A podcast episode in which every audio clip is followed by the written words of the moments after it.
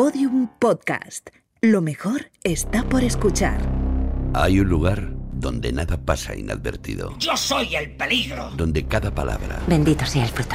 cada gesto, Y se acerca el invierno. cada mirada La verdad está ahí fuera.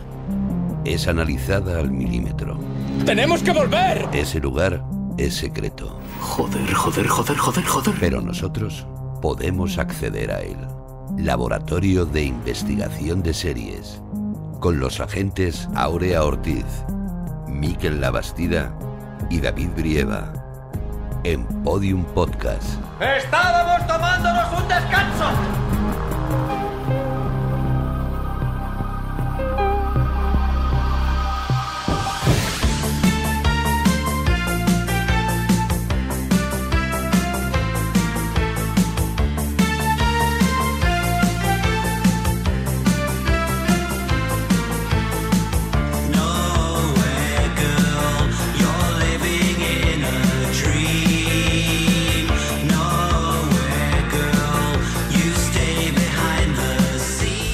Bienvenidos al Laboratorio de Investigación de Series en el séptimo episodio de nuestra duodécima temporada. Hoy viajamos a la Valencia de los 80 y principios de los 90 y analizamos la serie creada por Borja Soler y Roberto Martín Maestegui para tres player La Ruta. Y para esta bacaladística labor contamos con los agentes más maquineros del LIS, quemando la pista de baile como si tuviera el baile de San Vito, la gente ahora Ortiz o Laurea. Hola, ¿qué tal? ¿Qué tal, bailonga? Aquí estamos, bailando encima de la mesa.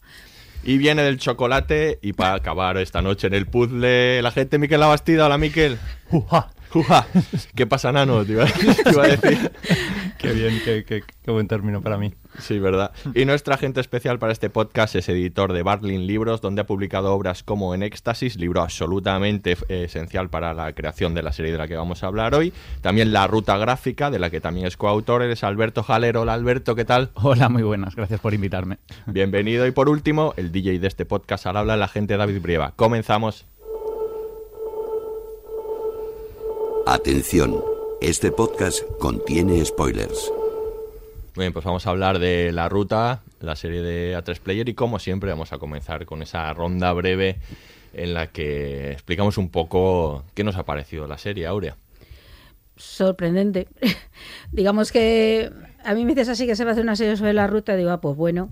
Eh, pero tú la has vivido. sí, yo soy de la época, pero no la viví, bueno, un poquito. Es que digamos que no era, mi, no era mi hábitat natural. Pero sí, sí, yo sí que soy de la época, sí, generacionalmente. Y, y no sé, pero me ha sorprendido mucho la serie por, bueno, por, ya lo hablaremos, ¿no? Por la construcción, por el tono, porque no va a lo fácil, porque creo que ha hecho una opción que nadie se esperaba, lo que esto hubiera dado a parecer algo muy tópico. Yo creo que un poco lo que todo el mundo no pueda esperar a hablar de la ruta y aquí pues no lo hacen, ¿no? Eh, han hecho una serie de personajes, ¿no? Basada en un conjunto de personajes, no sé, eh, me parece muy interesante. Me parece muy interesante la visión de la Valencia del, momento, que yo la veo muy veraz, eh, todo lo que plantean ahí. Ahí yo sí que sentía que eso era muy real. Y, y, y sí, sorprendente, me, mucho. No, no me la esperaba así, ¿no? No me la esperaba con esa profundidad, digamos. Me esperaba algo, yo creo que mucho más superficial o más, o más, no sé, más llamativo o algo ¿no? más amarillista. Y no, no, yo creo que han hecho algo particular. Ujú. Miquel. Pues, pues coincido en todo lo que ha dicho eh, Aurea en esta ronda rápida. Eh, relámpago. y no, eh, a- a- me pasa con la ruta una cosa que me gusta mucho que me pase con, con- con las series, con las películas y con los libros. Y es que la, la estoy pensando mucho después. Mm. O sea, es- creo que es una serie que, que- que me está generando darle, darle muchas vueltas, que no se ha quedado solo ahí y esa experiencia no, no pasa muy a menudo y con esta serie me, me ha pasado, lo Ujú. cual es muy satisfactorio. Luego hablamos de eso porque ahí hay, ahí hay tema. Alberto. Pues yo si tengo que elegir un adjetivo, eh, sería arriesgada. Mm. Arriesgada y yo me defino ya eh, como fan del riesgo. Entonces me ha gustado mucho. ¿Te gusta el riesgo? no? Me ha gustado mucho la serie en general eh, y me parece arriesgada por el modo en que está narrada y porque creo que, que tiene una profundidad que yo creo que, como ha dicho Aurea, eh, muy poca gente se espera. Tiene muchísimas capas. Y creo que puede ser un producto tanto de entretenimiento puro para gente totalmente ajena al fenómeno como un producto de cierta manera culto para la gente que está más metida en toda, en toda esta onda. Y entonces que tenga tantas capas también me parece muy, muy, muy guay. A mí también me ha gustado y sobre todo me parece mm, que, mm, que han logrado pues cumplir digamos el propósito revisionista que tenían pero sin olvidarse de contar una buena historia es. y construirla a partir de buenos personajes y personajes complejos. Y yo creo que ahí está la clave de que hayan conseguido hacer una, una buena serie no sin perder de, de vista nunca el objetivo pero a través de, la- de las armas adecuadas. Vamos a escuchar a la ficha y comenzamos a analizar la serie Nombre de la serie, La Ruta. cadena, A3 Player. fecha de estreno del primer episodio, 13 de noviembre de 2022. número de temporadas, Una. creadores, Borja Soler y Roberto Martín Maiztegui. reparto, Alex Moner, Claudia Salas, Ricardo Gómez, Elizabeth Casanovas. sinopsis. La serie describe la relación que se entabla entre un grupo de cinco amigos durante los años 80 y principios de los 90 en Valencia, en un momento en el que las discotecas empiezan a gestar un nuevo movimiento que acabará conociéndose como la Ruta del Bacalao.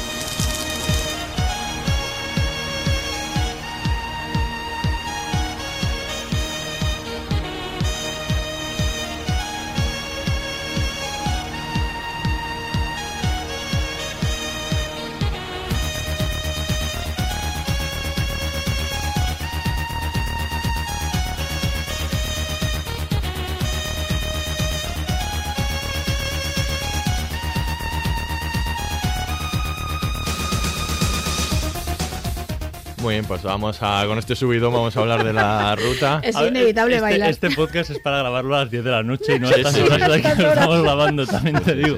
O ponemos musicote o... Podríamos haber venido de, de Empalme, ¿no? Es totalmente. más, la sido lo verdad. que tocaba.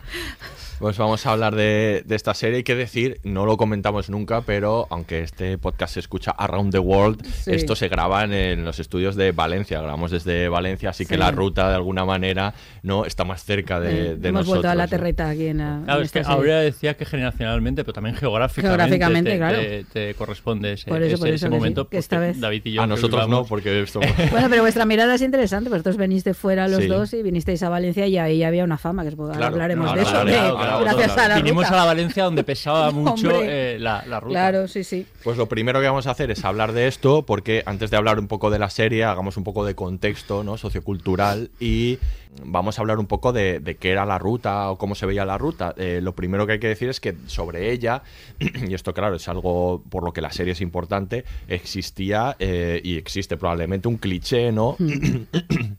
perdón, eh, un cliché y una forma de ver la, la ruta como muy negativa, ¿no? Que, que tiene que ver con, con el uso de las drogas, con cómo eh, la habían retratado también los medios de comunicación en, en el resto del territorio, ¿no?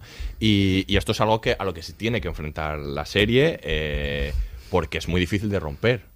No sé cómo, cómo veis ¿no? esta imagen que se había construido y cómo, y cómo se había construido. Es que yo creo que es inevitable ir ahí porque era la imagen que tenía. Lo que pasa que aquí lo que hacen es pues lo que hay que hacer cuando uno se enfrenta a fenómenos culturales del tipo que sean es por qué existe esto, por qué fue lo que fue y, en- y yo creo que la serie lo que hace es responder a eso a partir de los personajes y entonces entender cómo afectaba que de pronto se creara toda esa cultura de la música, del desfase, de las drogas, de, de un concepto de la diversión mm, tan concreto como ese y por qué eso surgió. Entonces, eh, que demonizar es facilísimo, pero lo que hay que hacer eh, es ir detrás y ver, bueno, a ver qué, qué pasaba aquí, por qué tanta gente se sintió implicada y había algo esencial de ellos en, en eso, por qué se creó la ruta. Yo creo que lo que la serie hace es intentar contarlo, pues a través de la historia particular de cuatro personajes a los que va siguiendo de un modo muy particular y, y hace eso, yo creo que eso es lo importante, con lo cual ahí Claro, no puede evitar la parte negativa, pero también hay otras partes que no eran solo lo negativo,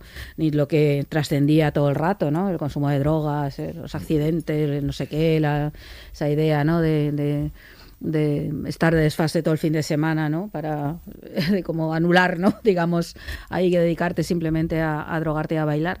Entonces lo que hace es, bueno, encontrar otras cosas que también estaban, claro, en ese momento. Yo creo que ahí, pues muy bien. Está tocando, yo creo, un, un- momento en ese sentido difícil de tratar de esa manera, porque por un lado es verdad que está pues quien tiene esos prejuicios ¿no? construidos de alguna manera, que no conoce nada más que lo que se le ha enseñado, y por otro lado, la gente que lo ha vivido tiene mucha de ella tiende a lo contrario, ¿no? Una mitificación de aquello que vivió y tú a lo mejor tienes que estar en un término medio, ¿no? De esas cosas. Sí, absolut yo creo que, absolutamente. Yo creo que es, muy complicado eh, hacer tener otra, otra visión cuando el final de la ruta, quiero decir, fue tan eh, tuvo un eco tan, tan tremendo, ¿no? Los Ujú. últimos años de, de la ruta y fue salpicado con, pues, con tintes más eh, asociados a los sucesos que a, que, que a lo Y cultural. al, por ejemplo, ¿no? y al crimen de Alcácer, que eso se Claro, vinculó creo que absolutamente, fue el hay- hay 92, dos, ahí quedó marcado. Dos acontecimientos Mm. que marcan eh, a, a nivel estatal, o sea, quiero decir, todo el país, conoci- aunque no vivieses en Valencia, Ujú. conoces esos dos movimientos y los conoces aparte desde el punto de vista más, más negativo.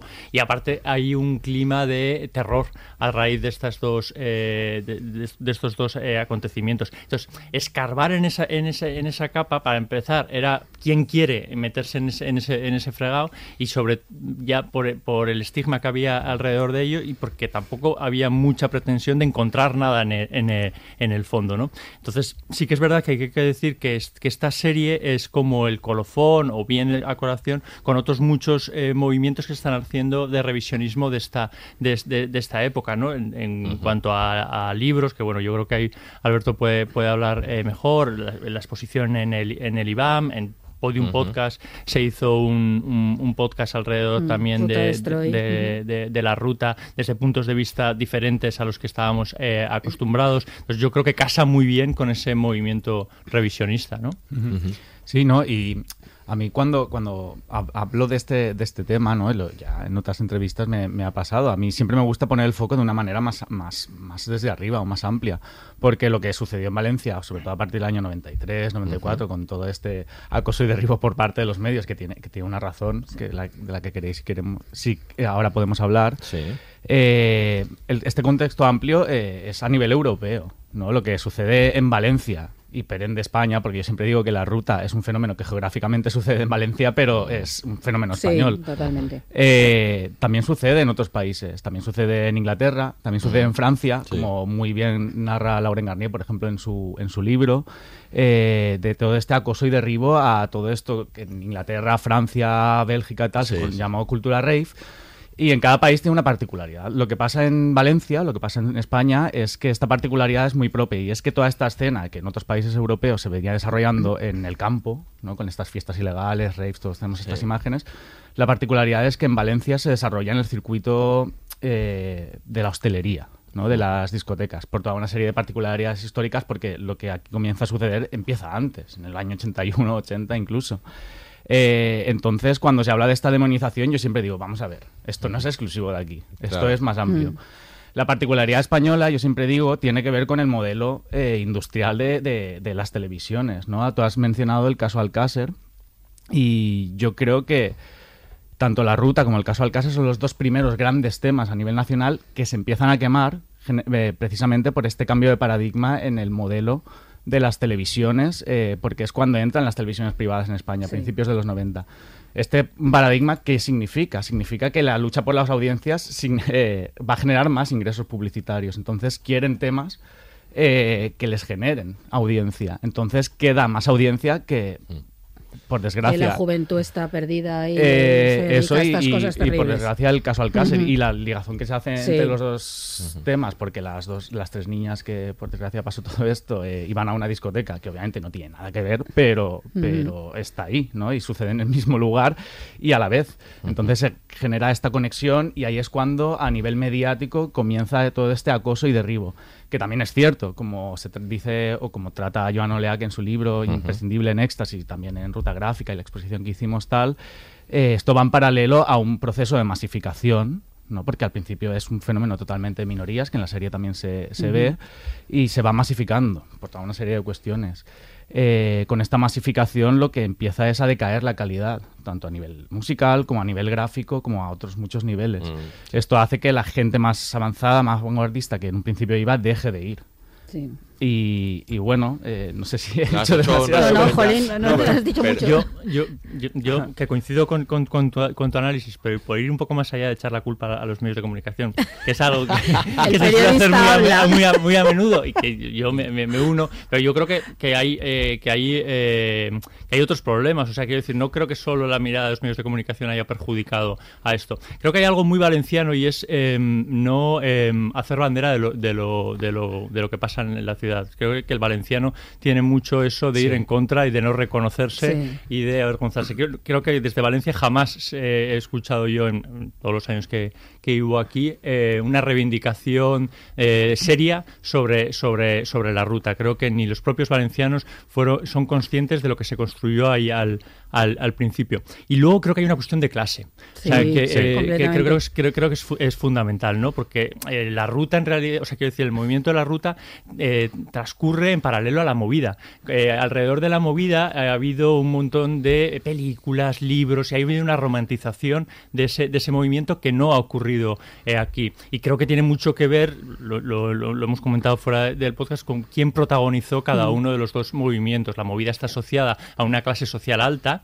A y niños de papá, todos ellos. Efectivamente, que luego eh, los supervivientes de la mo- movida han romantizado ese, ese, ese, ese movimiento porque han tenido acceso a puestos de poder, a, a- a palcos, a- han sido directores de cine, eh, eh, artistas que han podido de alguna manera eh, dar una visión más amable de todo lo que sucedió en, eh, en Madrid, cosa que no ha ocurrido que no ha ocurrido aquí porque está asociada a otro tipo de, de- de clase social que creo que en ningún momento incluso fue consciente de lo que de lo que sucedía. Vamos, pasa pa- pasa hoy en día cuando de repente eh, sacas el tema siempre tienes a los típicos detractores diciendo pero ahora que se va se va a romantizar aquello si lo único que había era era accidentes y drogas y no sé cuánto y hay que explicarles, ¿no? Es que había otras cosas, otra cosa es que al final ese tinte se, se extendiera por todo y echara esa, esa marcha atrás. Entonces yo creo que confluyeron varios, varios factores y que el final desde luego fue determinante, pues desde luego el, el- vamos, lo que, lo que sucedía en los años 90, que también creo que tiene que ver un poco con ese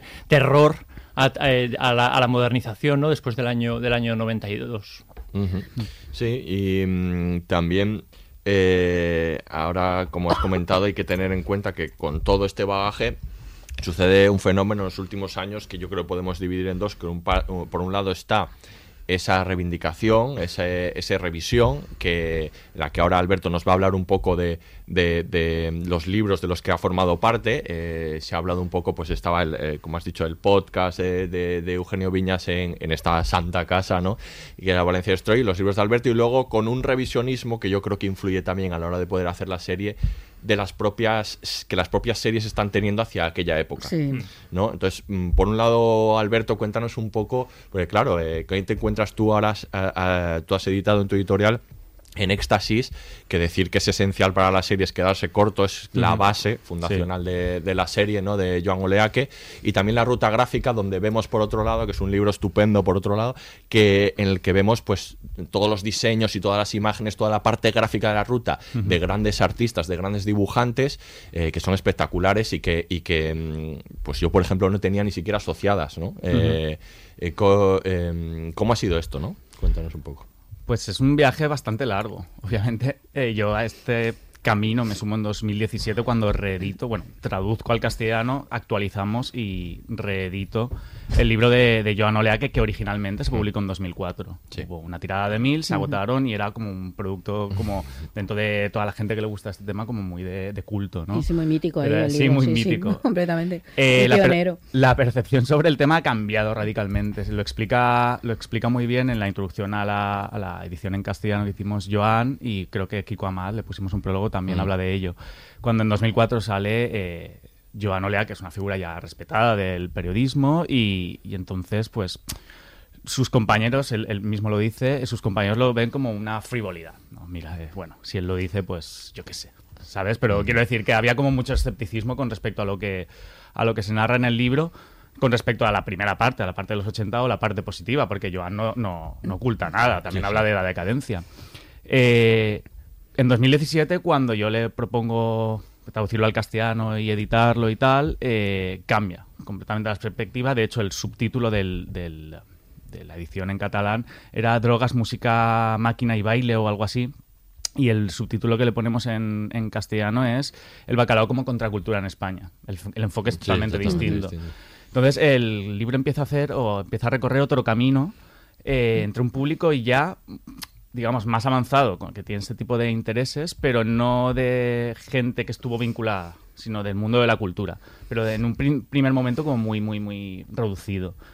Eh, obviamente, con el paso de los años y el boca a oreja que digo yo, pues al final se ha acabado conformando en cierta manera pues una, un público como más amplio y que yo creo que ahora está creciendo y creciendo y Sí. creciendo. De hecho, solo hay que ver las ventas porque y yo tengo esos datos y te aseguro que las ventas han disparado. No a raíz de la serie, ya antes había sucedido. Entonces yo, eh, a raíz de la propuesta de mi compañero Moy Santana, que él fue, la idea fue suya de, de, pues recolectar todos estos materiales gráficos y ponerlos en una publicación y tal. Y sobre todo, a raíz de que el IBAM se interesara por ello, yo fui a hablar con Urenguita, con la directora del IBAM, y le propuse hacer una exposición cuando ya teníamos mucho material recogido y ya se mostró encantada. Y a raíz de la... y, eh, Claro, hay que decir eso, la- que, que la exposición, que es otra cosa que también, Las digamos... instituciones Exacto, Claro. exacto. Es, claro. es el, el mu- el museo, ¿no? Pues que digamos que da, da- Sí. Da empaque a, a toda esta historia. Entonces yo siempre digo que son dos libros que, que se complementan. ¿Por qué? Porque el libro de En Éxtasis, lo que cuenta Joan en sus páginas, en cierta manera genera escepticismo. Aún a día de hoy hay gente que no se cree muchas de las cosas que están ahí. Pero sin embargo, cuando sacamos ruta gráfica, lo que, lo que es el complemento perfecto, porque dices, vale, no te crees lo que hay en el libro de Joan, mira esto. O sea, ves, ves esta- este material gráfico, esto no es casualidad. O sea, y n- n- no conozco a nadie que haya dicho, "Buah, no, no me gusta eso, porque, Claro. porque es, es- es una maravilla a nivel gráfico muchas de las cosas que se hicieron ahí. Sí, sí. Y, y entonces yo creo que, que la serie es la tercera pata en, en este, en este movimiento, digamos, revisionista a la parte positiva sin ocultar la negativa. Ujú. O sea, es que Eso eso, ta- es. también es muy importante, ¿no? Es que nadie está diciendo que no hubieran drogas, no hubieran accidentes de tráfico, no hubieran toda una serie de cuestiones más, más sórdidas, que obviamente las hubo. Eh, entonces, eh, creo que la, la ruta a la serie lo que hace es, es, es este- es generar este tercera pata a- desde la ficción.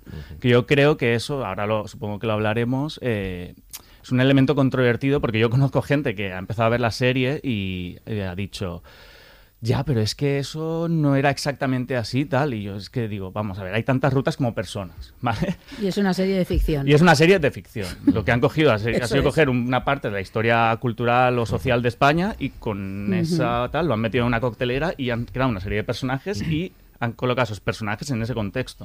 Pero no esperes encontrarte. ve- Mírate un documental. Hay documentales. O léete el libro de Joan Olea, que si lo que quieres es un documento eh, de no ficción o, o que relate en cierta manera pues lo que realmente sucedió, que tampoco, tampoco es algo es algo imparcial, siempre es, es parcial, aunque sea un, do- un documental. Pero Es bueno. que no hay una visión única. Hay algo que No, por dicen los, que no. los guionistas, a propósito de lo que eh, tú dices que me hace mucha risa, es que cada vez que eh, em, eh, estaban en Valencia preparando eh, la, la- la serie y se encontraban a alguien y decía que estaba preparando, cada, cada persona a la que se decían tenía una historia de la ruta y Claro, una visión claro, de la ruta claro. que, que aportarles. Claro. Porque es verdad Y que es un, contradictorias es un elemento común, todo el mundo tiene algo que decir sobre la ruta en, Sí, sí, sí, en- sí. en Valencia. Si no lo ha vivido en primera persona, conoce una historia en, en Claro. tercera persona. Entonces es muy difícil co- eh, contentar a todas estas opiniones, ¿no? Porque la ruta acabó identificando a Valencia, era como sinónimo, ¿no? Yo creo que eso fue sobre todo en los 90, hacia finales de los 80 y los 90. Sí, seguro. Es que fue así. Acabó para mal. Acabó para mal, ¿no? O sea, que En el- podría haber sido mal. para Por eso yo que- creo que mucha gente luego se ha distanciado o, la- o no quiere mirar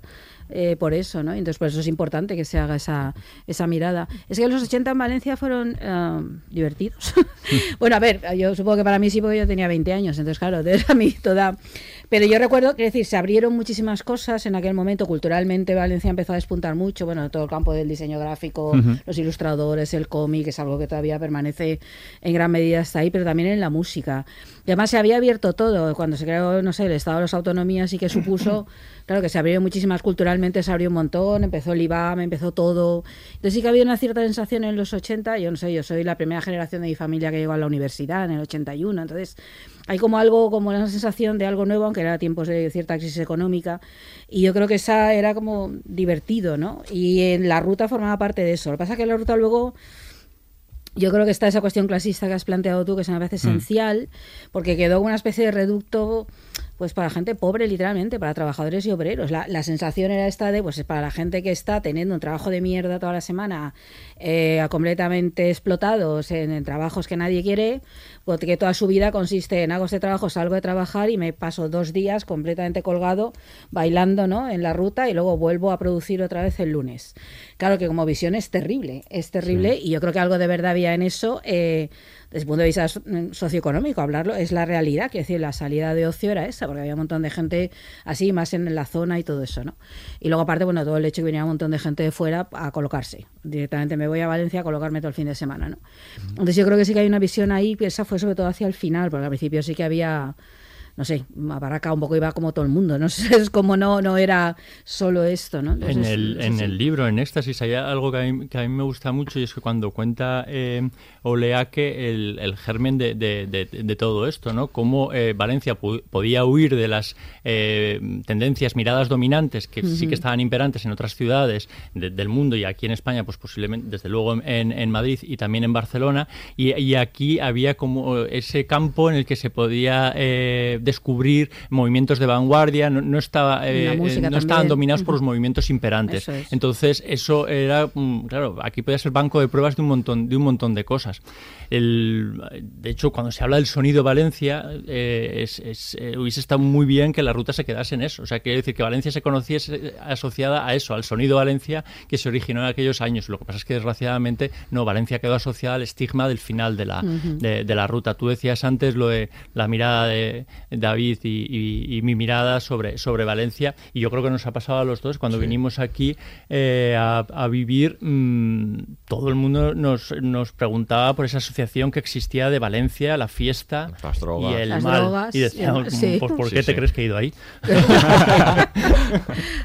No, pero creo decir, es que era Sí, como sí, sí. algo No, no, súper eh, desde- determinante. O sea, quiero decir, en mi caso, porque Yo yo, vine vivido a vivir aquí a final de los, de los 90 y la sombra de Alcácer todavía era, esta- Sí. era muy alargada y la sombra de la fiesta. Y es curioso porque efectivamente hablamos de Valencia, pero yo recuerdo, yo, yo era pequeño, pero yo recuerdo en Vitoria esas discotecas donde la gente, o sea, quiero decir, yo estaba levantándome por la mañana y terminaba, eh, yo veía entrar a la gente a terminar la, Sí, claro. la, la fiesta. Eso existía en, to- en, todas, en todas partes, ese, ese Claro. movimiento de fin de semana de, de- de- de no, de, no, de no acabar. Pero claro, como el origen fue aquí y sobre todo el eco ¿no? y lo mediterráneo que siempre Es- tiene ese impacto. Es que es muy curioso porque que en Valencia tenemos un estigma que maldito que es el del levante feliz.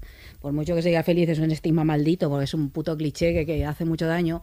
Que empiece, nace en el- la segunda mitad del siglo XIX, en el siglo XX ya le dan nombre. Y esta es esta idea de una tierra social, la alegría, el sol, el buen clima, ese tipo de cosas. Si tú analizas toda la pintura del XIX y del XX, no ves valencianos trabajando, parece que nadie trabaja. O sea, la tierra lo da todo, todos están bailando, la guitarrita. O sea, la, la- Literal. la fruta, la comida sale No, ahí salvo dos cuadros de Sorolla. ¿Quién no querría venir aquí? En serio, es que es así. Y, pero en la literatura pasa un poco igual. Eh, Blasco Ibáñez da una Sí. visión terrible de los valencianos, pero ha quedado el paisaje. Ya está el titular. No, pero ha quedado el paisaje. Entonces, qué paisaje tan bonito, ¿no? Perdona, que en la barraca tiran a la pobre familia y los matan. O sea, vamos a ver. Y la gente se mata por las tierras. Sin embargo, la imagen está asociada a esto. Luego, esto perduró durante todo el franquismo, esta idea de levante feliz, además, como tal la expresión. Y luego llegaron los 80, era feliz Valencia, esto que os he comentado. Y luego llegó toda la Valencia del PP, de hacemos los más grandes palacios y los más grandes tal, la, la corrupción y lo demás. Entonces ha quedado completamente asociado a eso y la ruta forma, ha recogido parte de eso. Tiene una parte de estigma, pero hay una parte en Valencia lo único que saben hacer es divertirse, literal. Pero es que eso es así desde finales del siglo XIX, ¿no? Cada uno en su estilo. Entonces es curioso cómo han, cómo han trocado con eso y luego toda esa Valencia de la corrupción y de los grandes fastos y de las grandes fiestas y de aquí hacemos el balao de lesas más grande de Europa y Sí, la sí. paella más grande del mundo. Y entonces todo eso ha permanecido y yo creo que todo eso forma parte un poco de esa, de esa historia. Está la leyenda negra, que es la parte de... Pues también está esa fama de los valencianos de violentos, que eso también es muy histórico, de esa violencia, pero, pero, pero está ahí. Entonces recoge de una manera muy particular todo ese cliché. Y de, y de todas maneras, para el que esté escuchando esto desde fuera de, de Valencia, eh, como valenciano decir que cuando se analiza este fenómeno desde un punto de vista historiográfico, hablo de la ruta, ¿vale? Eh, desde un punto de vista historiográfico y tal, eh, se habla mucho del agravio del 92. ¿no? Es a nivel interno, Ah, propio sí. de, de la ciudad o de la Claro. autonomía o como se quiera llamar. Porque el 92 eh, fue un año clave en este sentido, porque fue la Expo de Sevilla, Madrid fue, aparte de la capital del reino, que ya per sí ya tiene un peso muy importante, fue la capital cultural europea y estuvieron los Juegos de Barcelona. Y entonces hay una famosa pintada, que no sé si es una leyenda, la he escuchado muchas veces, no sé si existió realmente, pero tal, que era eh, España 92, Valencia 0. ¿No? Y, y entonces Sí. esta, esta pintada Valencia habla de esta fue las niñas de Alcácer. de. Efectivamente, y Mm. entonces eh, eh, la ruta en cierta manera eh, es como una, una, mm, un escape de, desde el punto de vista de una ciudad relativamente grande o con una población Ujú. bastante importante y con capital creativo bastante potente, no de todo este eh, dejarse de, dejarla de lado. Sí. ¿no? Entonces, eh, esta primera parte esplendorosa, en cierta manera, a nivel historiográfico, a lo mejor es una resignificación que se hace con, con el tiempo, ¿no? Pero se interpreta como una especie de venganza desde el apartado desde el punto de vista cultural. Luego viene la parte del estigma, ¿no? Ujú. Eh, que ya es una construcción posterior por toda una serie de cuestiones que, pues, desde el elemento interclasista que tenía, que no tenía en otros lados, hasta el elemento, pues, como decía antes, del tratamiento de los medios de comunicación por, por cuestiones más amplias, en realidad, porque es algo a nivel europeo, que sucede a nivel europeo. Muy bien, pues vamos a escuchar ahora el primer corte de la serie y empezamos a analizarla en profundidad. ¿Tú sabes que esto ya pasó en el siglo XIII? ¿Tú sabes que en el siglo XIII de repente cientos de personas se pusieron a bailar? Pero sin música ni nada. Estaban encima de un puente en el río Mosa en Alemania y eran tantos y bailaban tan fuerte que de repente el puente se vino abajo. Pero ninguno de ellos intentó nadar. Siguieron bailando. Hasta que se ahogaron. Y algunos los cogieron y los llevaron a San Vito, a una capilla que hay. Y es por eso que se llama así el baile de San Vito. ¿A que no lo sabías? No, no lo sabía. ¿Y por qué bailaban ellos? Una enfermedad decían que era la danzamanía. Otros piensan que fue como una especie de brote psicótico que los cogió y otros que fue culpa de un hongo, del cornezuelo, que es básicamente como el LSD.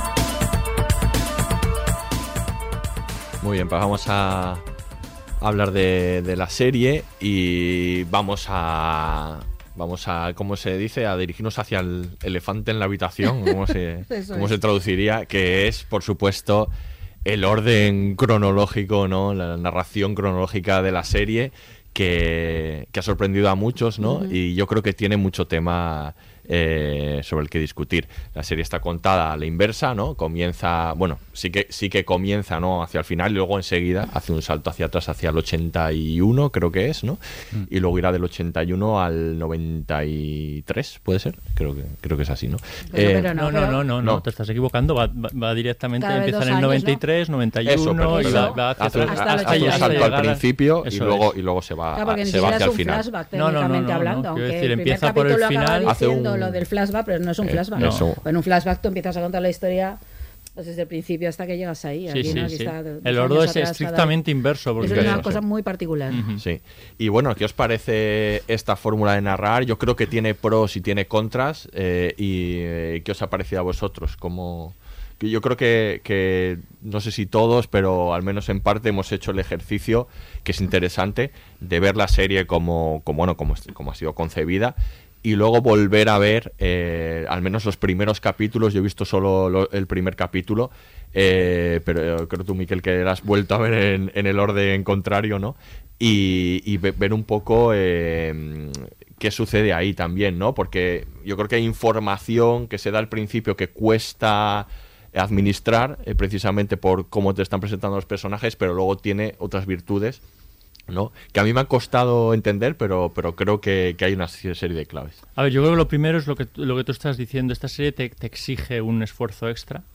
Y, te, y te ex- exige una reflexión extra. Esto, claro, el, el contra que tiene es que no sé si todo el mundo nos apetece o le apetece hacer este este esfuerzo, este, este, este ejercicio, ejercicio. ¿no? Mm. A mí me parece, me parece bastante estimulante, aunque reconozco que eh, eh, me- durante un tiempo en televisionado me desconcertaba. ¿no? Yo quiero decir, el- veo, me enfrento al primer capítulo de, de- de la, la ruta y me deja un poco frío. Mm. Me gusta lo que veo, pero no termino de entrar ni termino de entender muy bien qué es lo que me van a contar ni cómo me lo van a, a- a contar. Los personajes les veo súper distantes y y entonces como espectador pues me, cuenta- me cuesta estar en- en- me cuesta entrar en esta en esta historia de hecho yo creo que no entro hasta el capítulo 3 luego me voy dando cuenta de que no soy nada especial que a todo el mundo le pasa le pasa lo mismo y que es bastante eh, bastante bastante normal ¿no? que todo el mundo más o menos va entrando en el en el episodio 3 que tiene para mí uno de los mejores finales no Ese- no sé si recordáis a los padres de Mm. Lucas y del personaje de Alex Moner en la en la discoteca ba- Sí, eh, bailando sí, el, sí, el- el temazo de Peter El Murphy. trance del baile. ahí me, está muy me- bueno. me parece uno un, de un final. Yo ahí Mm. entré completamente y dije, ostras, esto va de otra, esto va de otra cosa y yo no me había dado cuenta hasta, hasta, hasta ahora. Entonces, eh, creo que esta es una dificultad a la que, que los guionistas son conscientes que iba, que iba, que iba a suceder. Me gusta mucho el, el reto al que, al que se sometieron. La verdad es que me voy a unir a tu descripción, ese amante del riesgo, porque yo creo Sí. que narrativamente como, como espectador yo lo agradezco si sale, si sale bien, que es dificilísimo y creo que en este caso eh, sale bien. Me ha costado un poco entender, tengo alguna idea y también por, por lo que les escuchaba a ellos, por qué es lo que querían contar. Y me gusta mucho la idea de que la serie empieza por eh, esa visión más generalizada que todo el mundo tiene de la ruta y es esa ruta mal, esa, esa, es- esa ruta Oscura. abocada oscura, efectivamente sórdida y, y centralizada principalmente en, en- en las, en las drogas y eh, va eh, dirigiéndose hacia la parte menos conocida de la ruta. En ese, en ese sentido... la serie avanza, o sea, permite al espectador ir adentrándose en capas que no conoce de ese, de ese, de ese movimiento hasta el primer capítulo, que es esa ruta de los años 80 de la que hemos estado hablando y que ha trascendido muchísimo menos. Me gusta ese, ese movimiento. Y luego visualmente creo que también es, bonito que la serie empieza siendo bastante oscura eh, en, relación con lo que, eh, los acontecimientos mm, pues más de sucesos que estamos, que estamos describiendo, a ser una serie mucho más luminosa del principio. eh, en función un poco también pues de esa, de esa ruta más esperanzadora y como vía de, de- de- de- de escape. Hay, hay una cosa que antes has, has señalado y me gustaría decir en cuanto a- al acto lucrativo, ¿no? de que mucha gente salía y se pasaba el fin de semana eh, entregándose a la ruta, pero yo creo que disfrutándola menos, porque es- ese final, esa forma de, de estar en la ruta del final era como de vía de escapes. mm, Estoy aquí como podría estar en cualquier otro Como muy sitio. un poco desesperada. Sí, un poco desesperada. Que creo que el personaje, que lo hace es fenomenal, Mark. el personaje de Tony, en el segundo capítulo, no sé si Ujú. Lo recordáis, ¿no? Ella quiere huir todo el rato, todo, todo el rato, todo el rato, y la vía de escape es a través de esas eh, discotecas. Es algo muy diferente a lo que sucede en la, en la ruta de, de los primeros capítulos, que es, es una ruta mucho más luminosa y donde tú ibas a descubrir, Mm. más que a refugiarte eh, para no ver lo que está sucediendo en el exterior, Claro. ¿no? Es que en esos últimos años, yo pienso ahora retrospectivamente, desde aquí también se veía así, como una cierta incomprensión de qué hace esta gente drogándose y eh, hasta la, auto- la inconsciencia durante un fin de semana. En esto consiste vivir, ¿no? En producir toda la semana y, y luego, no sé, hasta caer redondo, ¿no? En, en una discoteca, entre, el, entre la música, el tipo de música, ¿no? Que es como salir de ti mismo completamente, ¿no? Es como enajenarte de forma total para coger fuerzas para volver a producir y ser otra vez reponedor o reponedora o dependiente o no sé qué, ¿no? Y ya había, yo creo, en su momento una cierta incomprensión en eso. Una incomprensión, o por lo menos una parte de, ostras, esto no puede ser. Es decir, esto no puede ser un modelo, un modelo cultural o social, o al- ¿no? Porque no, no, no, no le ves. Es como muy desesperado, ¿no? Es una opción muy desesperada. Yo creo que esa visión sí que está hasta al principio de la serie bastante claramente ahí, ¿no? Pero yo eso se tenía en la propia época y esa la recuerdo en los 90. Y mucha gente se alejaba de la ruta o la ruta era como yo no tengo nada que ver y mucha gente sigue manteniendo eso, mucha gente de la época, les, incluso críticos musicales del momento y eso, que es como no, la ruta era otra cosa, no tiene nada que ver, ¿no? Porque Ujú. había una parte de entenderlo como, pues como esto, música pues muy potente de esta que se te, ¿no? que te taladra el cerebro y, y, y, ¿no? y estás ahí drogas y inconsciencia y luego el lunes pues vuelve a trabajar a producir y otra vez, ¿no? El- Y claro, es un modelo un poquito invivible visto así, ¿no? El elemento cronológico inverso, ¿qué, qué opinas tú, Alberto? Eh, yo lo definiría como un viaje hacia la luz. Sí. que es lo que es, y además literalmente, porque como ha dicho Miquel, eh, el primer capítulo, los primeros capítulos empiezan siendo más oscuros y va literalmente hacia la luz. Es que no, no es Sí, una metáfora, es que realmente la intención de los creadores es esa. Hacia la luz de Valencia, que quiero decir que Sí, es como sí. el elemento que más se abusa de, cuando se habla de, de Valencia y tú ves ese primer capítulo y dices, ostras. No hay nada, Sí, no hay sí, nada. Lo esquiva todo el rato, sí, eso. Y, y entonces yo creo que desde el punto de vista de la construcción de- del relato eh, es muy inteligente, eh, pero sí que es cierto, aquí pongo el pero, que lo que ha dicho Miquel también, que desde el punto de vista del espectador, desde el punto de vista industrial, por decirlo de algún modo, para los que han producido esto y tal, eh, yo creo que es difícil que te enganche de primeras. Yo estoy contigo de acuerdo en que es a partir del tercero Mm. cuando, cuando dices realmente, vale, sé hacia dónde va a ir. Yo personalmente no creo que pueda hablar como ejemplo del espectador arquetípico porque yo sabía perfectamente hacia dónde iba cuando la estaba viendo, pero sí que es cierto que esto me lo ha confirmado mucha gente que la, que la ha visto y, y si es- lo dice tanta gente será por algo. Eh, entonces yo creo que lo que es a la- desde el punto de vista de la construcción está muy bien hecho, desde el punto de vista industrial, que no sé si es la palabra correcta, pero desde el punto de vista de generar visionados o tal, yo creo que puede ser un problema, entre comillas, si la gente no tiene paciencia. Si la tiene, yo creo que la serie es maravillosa, es maravillosa y, y la va a disfrutar mucho. Yo, sí, a, a mí me gusta esa idea, ¿no? Me costó un tiempo entender cuál era la, la idea fundamental de, de contarlo así, ¿no? Y es verdad que me gusta esa idea, me gusta esa idea del viaje hacia la luz, ¿no? Y de, de- de acabar en positivo de alguna manera. Aunque es verdad que el, que el final casi estricto es, es, el, es una vuelta al, al avión, ¿no? Vuelve al avión en el, que, en el que, que hemos visto ya en el primer capítulo. Eh, y eso me parece muy chulo, aparte, eh, no solo por la luz, sino por cómo va cambiando la música hacia cosas que me parecen más interesantes, ¿no? La, la- el vest- la vestimenta, ¿no? Mm, como claro, es que- todo hacia, hacia esa parte contracultural. Tiene un sentido a nivel histórico también, Claro, ¿no? que, que te pone, que claro, que va va- como que va avanzando hacia ese momento primigenio que es tan interesante, ¿no? Entonces eso me parece que está bien, pero luego es verdad que hace sacrificios para eso y uno es el que habéis dicho, el de el de ponérselo quizá un poco más difícil al espectador por entrar en una parte pues un poco más dura, ma- más, oscura también, ¿no? Entrar por ahí a la serie es más complicado y luego yo creo que tiene, me parece muy interesante, ¿eh? por otro lado, que se cuente así porque experimentamos también un poco qué sucede con este tipo de narraciones. Y a mí me sucedió viendo otra vez el primer episodio que claro, eh, hay una me pareció mucho más potente, es un capítulo mucho más potente que habiendo visto lo anterior, pero es que es normal porque estamos hablando de una conversación casi final de, de Mark eh, con su hermano muerto de la que cuando la ves no tienes ninguna información sobre los personajes y ahora no sabes ni quién es, ¿no? Claro, es- Y ahora, claro, tiene todo un bagaje, ¿no? Hay, hay una- toda una serie de elementos narrativos que sin conocer, obviamente, pues se pierde, porque al final, o sea, aunque sea al principio, también es un final, de, es un final de lo que ha sucedido, ¿no? Y, y tiene que tener todo el bagaje emocional para que lo entiendas, ese final. Entonces, claro, mm, me, ha parecido también muy interesante ver cómo esa narración, ese... eh, normalmente se habla de sembrar para ir recogiendo, pero esa especie de desembrado narrativo, ¿no? Que es, Claro. que es la serie, ¿no? De ir hacia la inversa.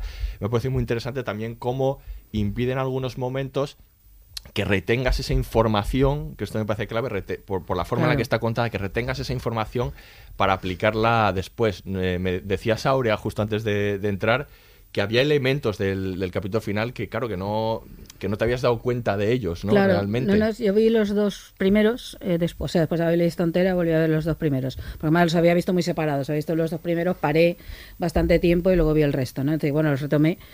Claro, por ejemplo, te das cuenta que el personaje de Mark, claro, en los dos primeros capítulos es un imbécil, o sea, es, es un capullo integral. Sí, sí. Eh, claro, pasa que ahora yo ya tengo la información porque ya he visto toda la serie y ya sé por qué es así o por qué llega a esa, ¿no? A esta especie de, de generación del personaje, ¿no? Pero cuesta mucho.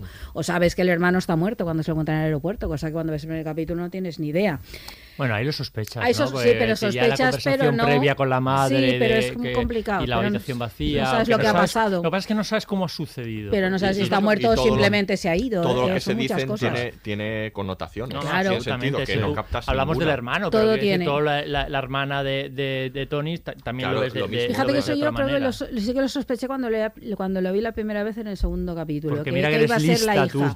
no, no no. siempre. No, no, Ha visto no, muchos capítulos no. de Sherlock, Porque ¿eh? hemos visto muchas series, ya tenemos mucha sabiduría ahí, ¿no? Pero algo. Sí. No, pero eh, creo que lo que pasa es que obliga a forzar el ocultar algunas cosas. Yo creo que algunas cosas están ocultas forzadamente por esto, que es decir, el hecho de que sea adoptado, cosa que va sospechando, pero no. Que a mí esto, por ejemplo, tampoco le veo especial importancia dentro de la narración, aunque sí que es verdad que juega su papel.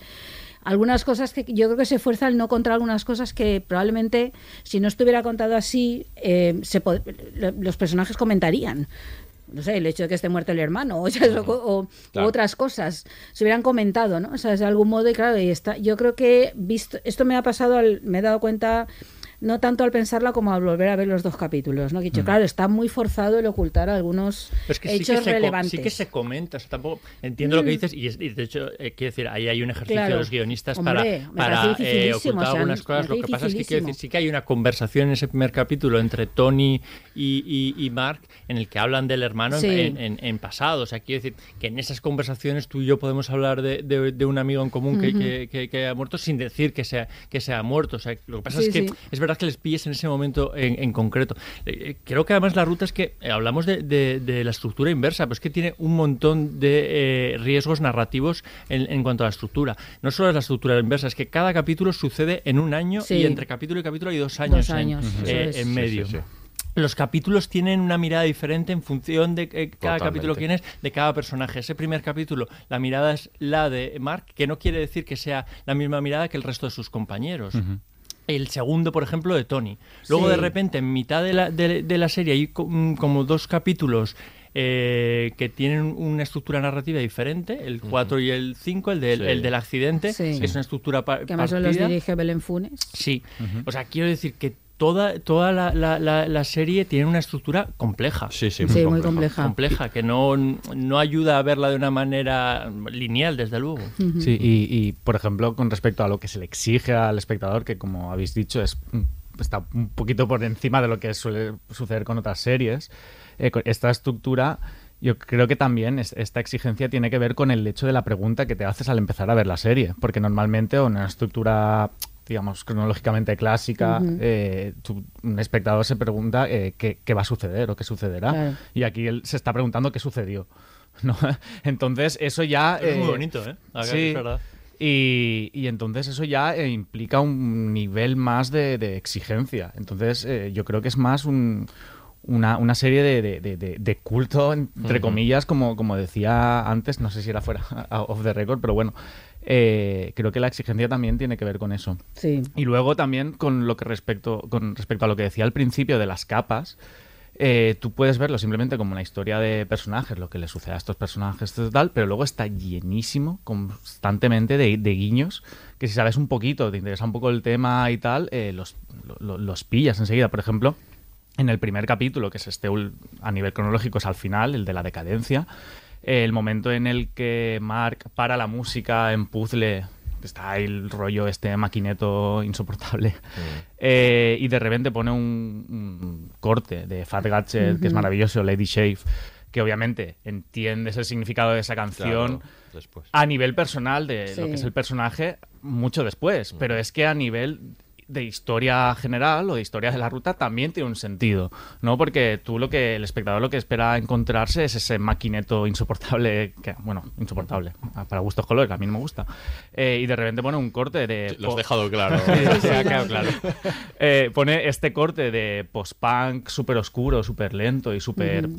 elegante. Y entonces, eh, quien entiende un poquito la movida esta, dices, vale, me está enseñando el camino hacia el que van a ir, ¿no? Que a nivel interno de narrativo tiene un sentido con respecto al personaje del hermano, pero es que a nivel histórico de global de la ruta también tiene un sentido. Entonces ese doble, esas dobles capas todo el rato eh, es súper interesante. Pero a nivel de la serie también, porque en ese momento eh, vemos que esa canción es un punto en común entre los cuatro. Efectivamente. Las miradas entre, Sí, lo- entre los, eh, los personajes, Ujú. ahí entendemos que, que- que tienen, un, tienen un pasado que no tiene nada que ver con, con ese presente, ni por su forma de relacionarse, ni en el contexto en que están sucediendo eh, eh, las cosas. Y el punto eh, que les une es la música, que yo creo, yo creo que ahí dice un montón. Claro. Es, es verdad que esto a lo mejor te cuesta un poco verlo en, en- en un, en un primer visionado. Y sí creo que es una serie, cosa que no va a hacer nadie, a no ser que esté un poco loco, tipo yo, que tiene hasta tres eh, experiencias diferentes. Primero, la primera, que es verla tal y como te la proponen los,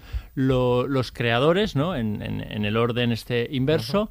Eh, luego, eh, otra posibilidad es volver a verla cuando ya conoces el final, volver a verla en el mismo, en el mismo orden, pero ya con, con los huecos completados, tú ya cuando ves el primer capítulo que habéis hecho vosotros, que has dicho, claro, ya entiendes la conversación en el aeropuerto, cuando ves el tercer o cuarto capítulo, no me acuerdo muy bien cuál es en el que aparece el cura, entiendes por qué le impacta Las entrar en fotos. casa, en, ca- en Sí, la casa sí. de, de, de- de Mark y Lucas, ahí lo entiendes mucho más, y luego una tercera posibilidad es verla desde el final El hasta yo-yo, el ¿no? Hasta- has hecho el yo-yo tú, Ahí, ¿no? Desde el capítulo 8 hasta, hasta el 1 que yo, que yo la he hecho y, y funciona relativamente bien, sobre todo funciona hasta el capítulo del accidente, luego los tres últimos es como un poquito más, más, más, más difícil que tenga un sentido narrativo sin, sin saltos, pero funciona bastante bien, lo cual quiere decir que está bien cosida la serie y que los, los guionistas no han dejado ningún cabo, cabo suelto y que es una estructura pues quizá más convencional, porque te van explicando la- las cosas como sucedieron, no hay esa necesidad de ocultar partes de los, de los personajes como, como tú dices, ¿no? O sea, desde el principio sabes que él, que él es adoptado, lo que sucede con el embarazo de, de, de Tony, que son como dos cosas que se, que se ocultan, el origen de Sento, que yo creo que es otro, que es otro impacto Sí, cuando sí. vas viendo la, la, la serie. Y, y funciona bien. Lo que pasa es que la serie cambia de género, porque yo creo que este sentido eh, narrativo a, a la inversa la convierte en una serie más thriller, más de misterio, entre comillas, porque estás todo el rato con qué sucedió. La otra es una serie dramática, eh, eh, pues quizá llamémosla más convencional, ¿no? Sí, yo creo que también tiene eso, muchos muchos aciertos y muchas muchas fórmulas que le funcionan a la hora de, de ir de esa manera. De todas formas, yo recomiendo mucho eso, lo de volver a verlo. Ya sé que no es una cosa que tampoco es un- ya sí, Pero por lo menos el primer capítulo, volver ha Sí, enriquece, enriquece, enriquece bastante, ¿eh? merece bastante la pena. Y de, y de todas maneras, lo que desde luego es, un- es un- una alegría ver eh, fórmulas narrativas diferentes que nos ponen un poco también a prueba. También os digo que el día que se haga de nuevo una serie lineal va a ser casi revolucionario, porque no. Absolutamente. hace, hace- hace que Ya no quedan. Nos vamos a acordar, dice, pero ¿qué es esta forma de contar las cosa más cosas? De- rara, ¿no? de atrás para Desde el principio hasta el final, ¿de no dónde- ¿de dónde salen? Muy bien, pues vamos a hablar ahora también de, de, yo creo, el otro elemento interesante que ya hemos comentado antes, que es el hecho de que se hacía una serie eh, de la ruta y se podía pensar que iba a ser una serie sobre la ruta, centrada en la ruta, y aquí el foco se dirige enseguida a los personajes, ¿no? Y la ruta es el fondo, ¿no? Que está, que está contando eh, de alguna manera a través de los personajes y luego, que esto es muy interesante, cómo creéis vosotros también que la propia ruta influye a los personajes y los transforma, ¿no? Y, y es importante a la hora de que ellos evolucionen. Bueno, es que esa es la esencia de la serie, ¿no? A ver, yo creo que había muchas maneras de... "Bueno, Quiero hacer una serie sobre Es la verdad, ruta". que, perdón, hay- es verdad que ahí estoy seguro de que les han llovido críticas, de hecho les he oído decirlo, por no sale suficiente música o suficiente la ruta, o no, hay gente que quería que, que la ruta fuera el protagonista, digamos, exclusivo de la serie, ¿no? Pero yo creo que es una serie más interesante siempre si hay Sí. personajes potentes, ¿no? Y- y Pero para eso no a sé, vete a un documental o vete a otra cosa. Efectivamente, es que si no, no es una serie de ficción. Esto es una un serie de ficción y entonces cuenta la historia de una serie de personajes, de unos jóvenes, cómo les afecta todos los cambios que se están produciendo, ¿no? Y cómo eso cambia sus vidas, bueno, cambia sus vidas, lleva sus vidas por determinado sitio, ¿no? No sé, yo... Es que me parece...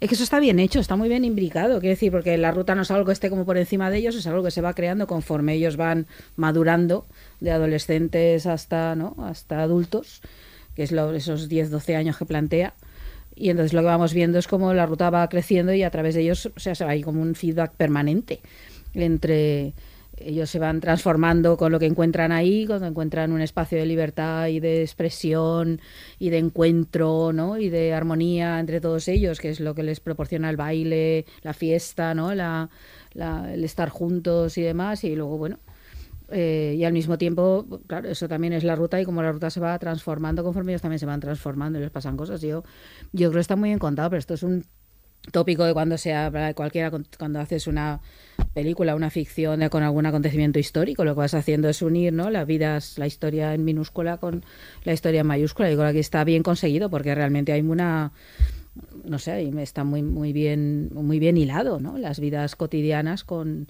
lo que fue sucediendo, ¿no? En cada caso y va como dando apuntes, luego está esta cosa que va haciendo de a través de la televisión vas viendo acontecimientos que te van colocando y situando y lo hace muy bien o la aparición de los asturianos de tus de, de tus, paisanos. de tus paisanos De Chusín. Claro, esa idea, ¿no? De que es algo que ha trascendido completamente, además que va a las Olimpiadas, por lo que comentabas antes, ¿no? Entonces yo que sé que van uniendo ahí cosas, ¿no? Los, los hits musicales que vas captando, ¿no? Y cómo van cambiando. Yo creo que...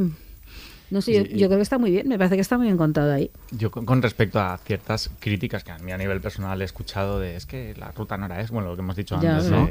Eh, es que va con el propio lenguaje del formato, es que es una serie es. de ficción. Eso es. decir, si tú, en una serie de ficción tú quieres contar, pongamos, que las discotecas de la ruta en la primera época era un espacio de eh, inclusión, de otras formas de sexualidad y de libertad en ese sentido y tal y cual. Pues no, yo qué sé, que, que espera la gente que haya una voz en off que te explique eso. Es de, pues pones travestis en el baño, ¿sabes? Y, ya- y ya está. Y Sí. están- forman parte del paisaje y la gente ni los mira porque son gente. Efe- como Porque está cual- como normalizado completamente. sí. Efectivamente. si Eso tú, está muy bien. sí. Por ejemplo, una cosa que me gusta mucho, quieres hablar de todo a nivel de trabajo, lo que generó, eh, etcétera, etcétera, pues no vas a poner de nuevo una voz en off diciéndote eso. Vas a poner el padre de una de las personajes, que es Tony, en un, persona- en un capítulo diciendo que no encuentra trabajo y ella le dice, oye, pues te voy a presentar a mi amigo Sento, eh, es. que están buscando gente y al siguiente capítulo el tío está trabajando Eso en la es. discoteca, ¿no? Eh, pero claro, eso exige eh, pues un nivel de conocimiento histórico de, de- de un fenómeno eh, o que lo mires con mucho detenimiento, pero no es un documental. no es un documental, efectivamente. es que yo creo que de nuevo eh, forma un poco eh, parte de, de- de la elección que han hecho los, los guionistas. Quiero decir, la ruta podía aparecer eh, en un primer término. eh, y aquí yo creo que es, todo se desarrolla en la ruta. No sucedería de otro modo si, si, si fuese si no si fuese en, en otro en otro momento.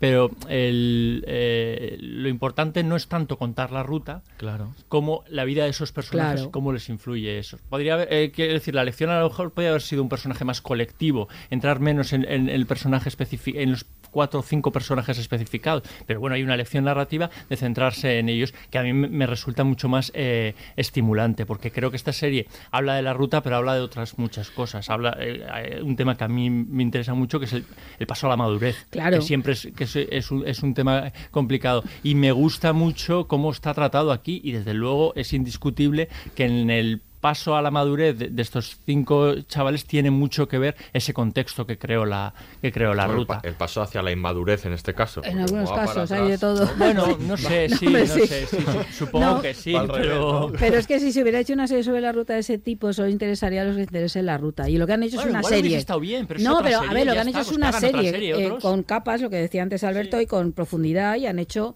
pues una serie con interés dramático en sí misma, que da igual Claro. que esté en la ruta o en otro sitio, no da igual, entendem desde este punto de vista, pero me refiero que lo que han hecho es coger un momento histórico concreto, unos sucesos, algo que pasa, ¿no? En un determinado momento y poner a los personajes ahí. Entonces interesa, incluso aunque no sepas lo que es la ruta, que lo pueda ver alguien que no sepa lo que es la ruta, le va a interesar esta serie, porque Claro, le va a claro. interesar lo que les pasa a estos personajes y cómo está contada su imbricación con todo lo que va sucediendo y con el paisaje y con ese entorno en el que viven y el entorno rural y la cultura esta de los coches y el de todo esto, ¿no? Entonces, y las drogas y demás.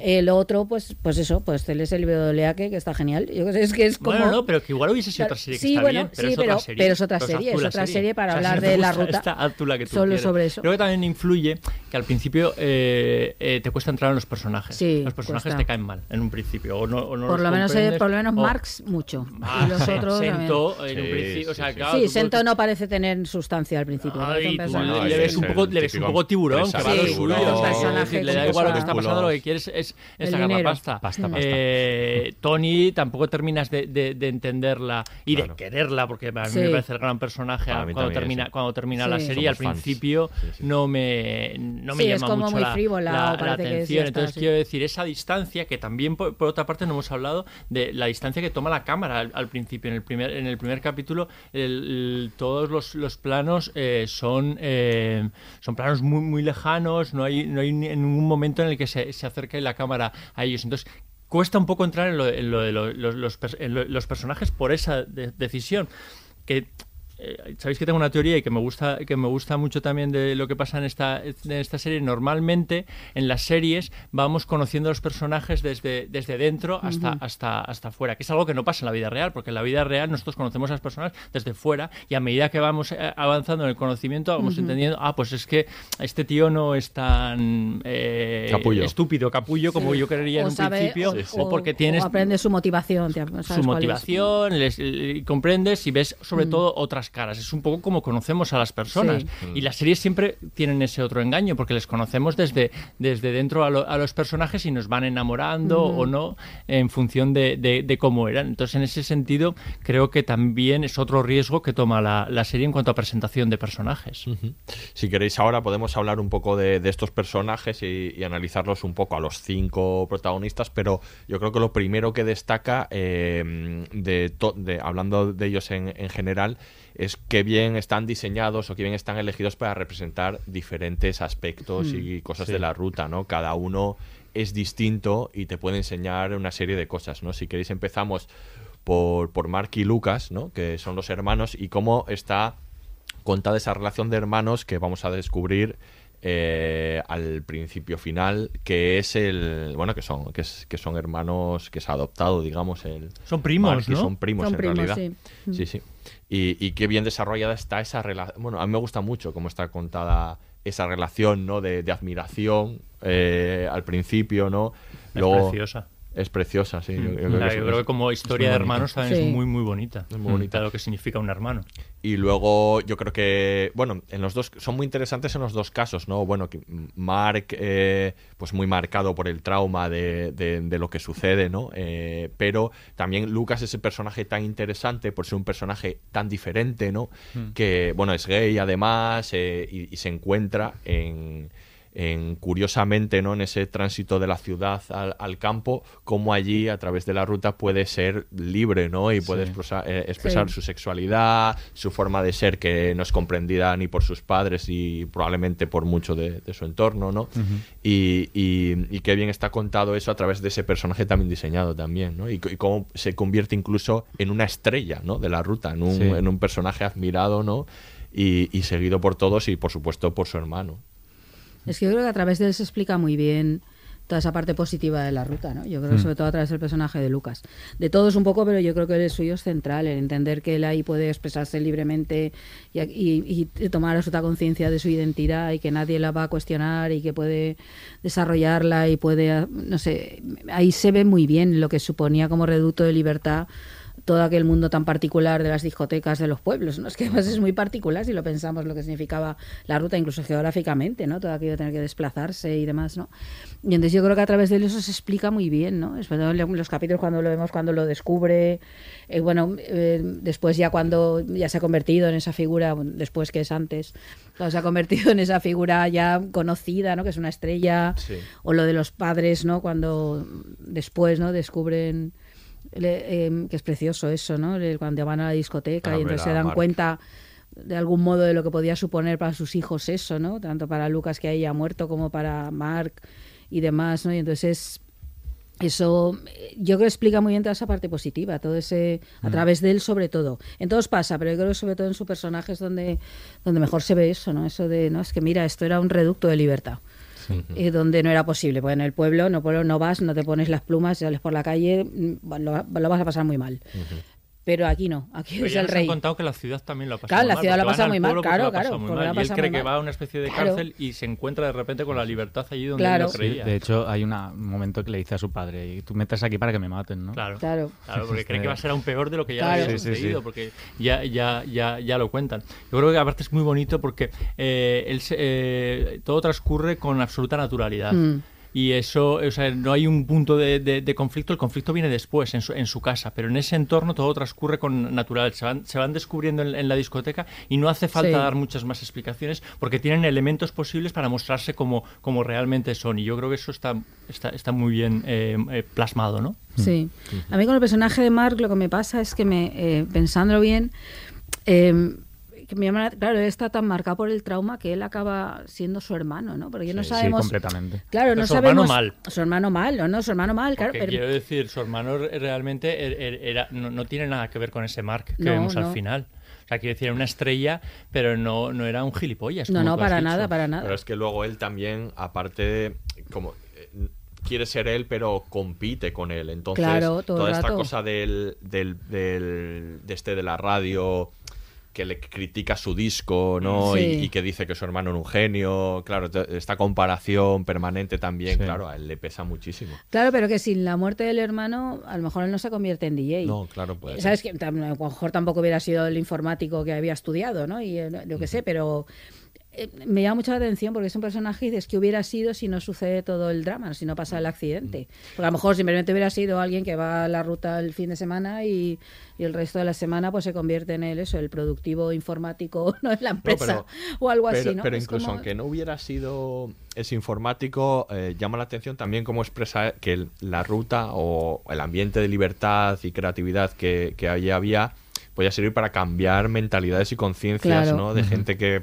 pensaba que estaba abocada a un tipo de trabajo, una forma de, de- de vivir su vida que era la de sus padres y que continuamente y cómo esa estructura mental se rompe gracias a ese, a, a ese descubrir del- de, de libertad ¿no? que había allí, que también está muy chulo eso. Sí, no, pero que él sí consigue triunfar como DJ, pero por ejemplo, eh, Tony es camarera Sí, eh, sí, de sí, hotel, ¿no? Quiero decir que ella, pues no, dice, ahora me hacen jefa de piso, ¿no? Dice al principio de la serie, ¿no? Pero quiero decir que no, no triunfa como tal, ella sigue siendo mm, De hecho- trabajadora, obrera de- y seguirá siendo ahí, ¿no? Quiero decir que sin más, ¿no? De Entonces hecho, de en. Tony, pasamos a Tony, que es un personajazo, como decía Mikel, yo también soy muy fan de ese personaje de Claudia Salas. Bueno, es que la actriz que es excepcional. No, es los tía los actores madrileña están todos que, que habla valenciano que te la crees directamente que es del mismo. Sueca. Sí, sí, sí, total. Y es total. madrileña. Sí, sí, Y, perfectamente. Vamos, está, está, está genial. Y, y ahí se ve esto que comentabas tú antes, ¿no? De ella escuchando con sus cascos máquina ahí, ¿no? Mientras trabaja y esperando a que se acabe Claro. el turno para irse, ¿no? Eh, todo el fin de Yo semana. con- Para ser ella. Concretamente con, con este personaje, el de Claudia Salas, recuerdo hace hace, un- hace poco fuimos a Madrid a un acto precisamente con la serie, eh, la gente de la serie, y íbamos en el coche Joan Oleaque y yo, y, y Joan me dijo, es que ese personaje es tal cual. Mm. O sea, la realidad era así. Claro. Peña, mm, pues con vidas de mierda. Con de esa, esa es la, claro, la palabra que, que Joan empleó Sí. eh, para contarme esto. Decía que luego eh, utilizaban como vía de escape ese circuito. Y es tal cual. Ese personaje creo que es el más, el, Mm. el- el que mejor lo, lo define. Aunque yo creo que cada personaje cumple un rol. Sí, sí, Sí, sí. Cumple sí, un rol precisamente para hablar de este elemento interclasista, eh, Sí. sobre todo en los primeros años de la ruta. Claro. Entonces está desde la hija de padres súper guays, eh, de, de que trabaja en el mundo del arte, no se dice exactamente en qué, pero que siempre están de viaje en Berlín, en París, como muy Ujú. chic, gente con mucho dinero y mucho capital cultural. Se acaba trabajando en el IBAN, pero la referencia al IBAN me parece Efe- sí, sí, particularmente interesante. Desde- que decía antes, que era la apertura de Santo se abre. Claro, entonces desde clases muy altas, muy cultas, muy Sí, tal, hasta la camarera de piso. Sí. Y están todos en el mismo grupo de amigos y no hay ningún tipo de...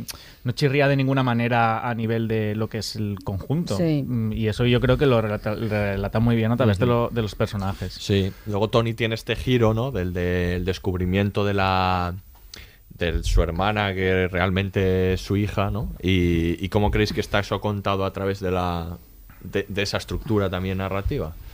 Desde luego, eh, el capítulo en el, que, en el que lo descubrimos es el capítulo 6, es un cla- capítulo bastante claustrofóbico, Sí. que se desarrolla pr- prácticamente Los todo lavabos, el rato todo en, lo- en los, en los lavabos. Y con un todo el mundo sabe que en una buena fiesta en los lavabos hay, eh, Hay mucha acción.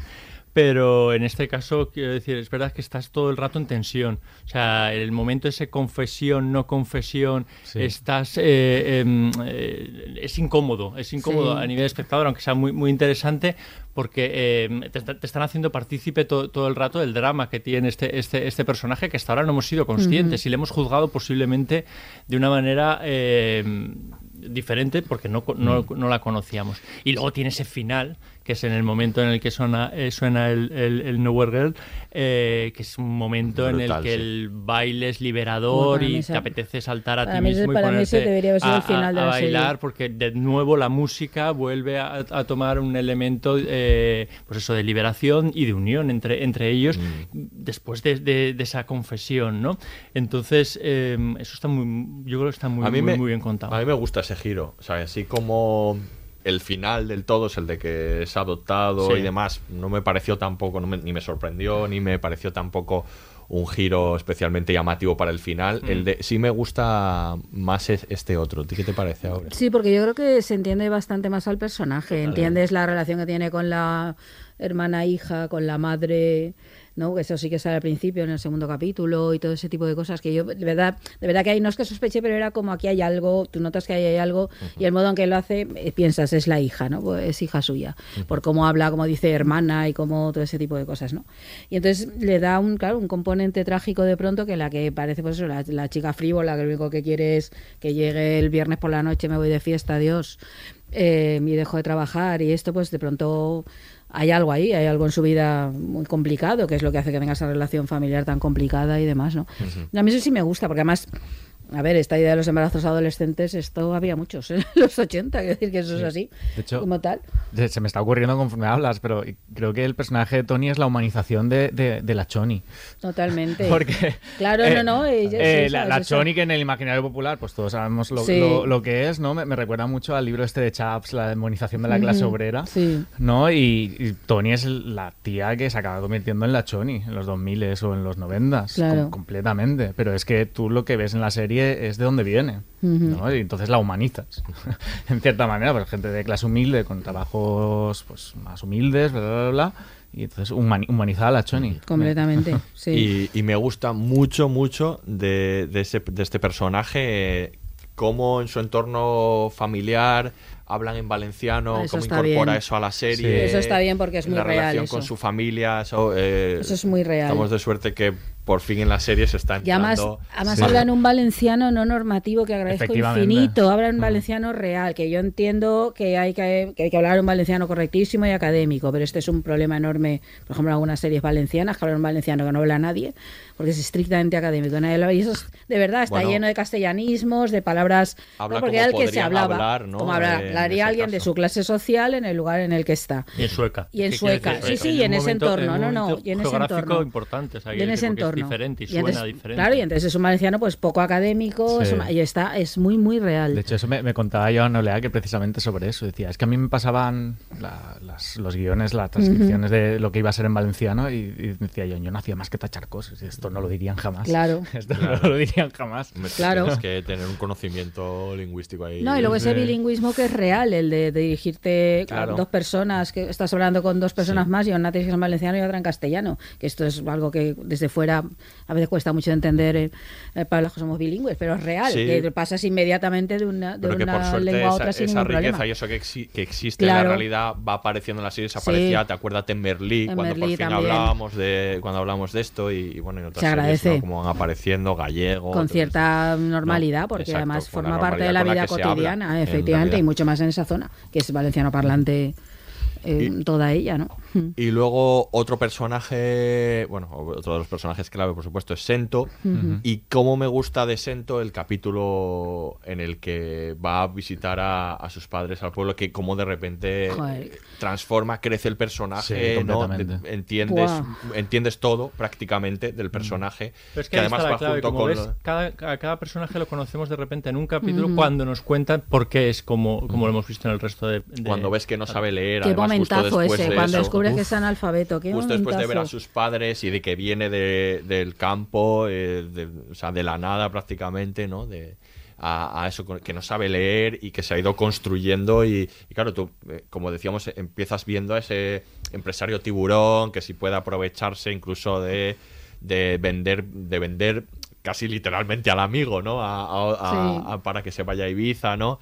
Eh, y cómo vas entendiendo gracias a eso, ¿no? De dónde viene y qué, qué ha necesitado hacer para, para Sí, pero como ese es un mundo que da oportunidades a alguien así, quiero decir también, quiero decir, Claro. es un mundo en el cual alguien así que es analfabeto, probablemente termina cuando vea este y dice, fue es mi profesor, lo dice, ¿no? En un, cuando de- saluda a alguien en un capítulo, Sí. ¿no? También al- es eso, ¿no? Entonces es esa idea de, de- claro, ese mundo también da oportunidades a gente como Sento, quiero decir, es analfabeto, procede de una familia muy, muy pobre, muy rural, muy pobre y tiene, pues, se ha convertido en empresaria. Me parece un personaje, eh, bueno, es- yo he conocido a gente así, quiero decir, es, es muy, muy real, me parece muy, muy real ese personaje, me gusta mucho. Hablábamos antes de la importancia de la ruta en, en la serie. Yo creo que es, es muy bonito. Todos ocultan algo, Ujú. menos el personaje de Nuria, que no tiene necesidad de ocultar nada, porque es el, el personaje más privilegiado. Ya, en- claro. En, en realidad. O sea, y todos encuentran en, en- en esas discotecas de la ruta la oportunidad de ser ellos mismos. Hemos hablado de lo de, la identidad sexual del personaje de Lucas, pero eh, Sento también encuentra ahí en la Claro. ruta un, un- un lugar donde desarrollarse a nivel, eh, bueno, iba a decir profesional, pero también a nivel el personal. Y Tony encuentra un, un lugar donde liberarse de, de los demonios que tiene, que, tiene, que tiene dentro. Entonces, todos van con la mentira y allí pueden ser ellos, e- ellos mismos. Claro. Yo creo que eso es bonito. De hecho, es muy interesante el hecho de lo que acabas de decir de que el personaje de Nuria es la única que no tiene nada que ocultar y es el, perso- el único personaje que, o el primer personaje que se acaba apartando de todo este Sí. circuito porque no lo necesita. Claro. Es de yo, mi vida. No, y porque va a entrar en otro circuito. Claro, es y- que ya se va a entrar en otro. Es decir, esto de lo del IBAM es muy significativo, porque esto supone, esto es otro circuito. Claro. Eso es entrar en otro Bueno, lugar, es que ella estar sí en que otro va ahí, sitio. de- desde el punto de vista más estrictamente lúdico. Claro. Y va a divertirse. Sí. Y, y es un personaje muy interesante que en el momento en el que puede, eh, desde su lugar de privilegio, ayudar a sus, a sus, ami- a sus amigos, lo, lo, lo hace sin pedir nada a cambio. O sea, quiero Ujú. decir, yo creo que ella en, en Sí, pero que a la momento vez no quiere, conciencia de- no de- quiere que nada de lo malo le salpique, No, por so- eso huye, ¿no? Absolutamente. También. quiero decir, en un momento dado ella esa parte y sigue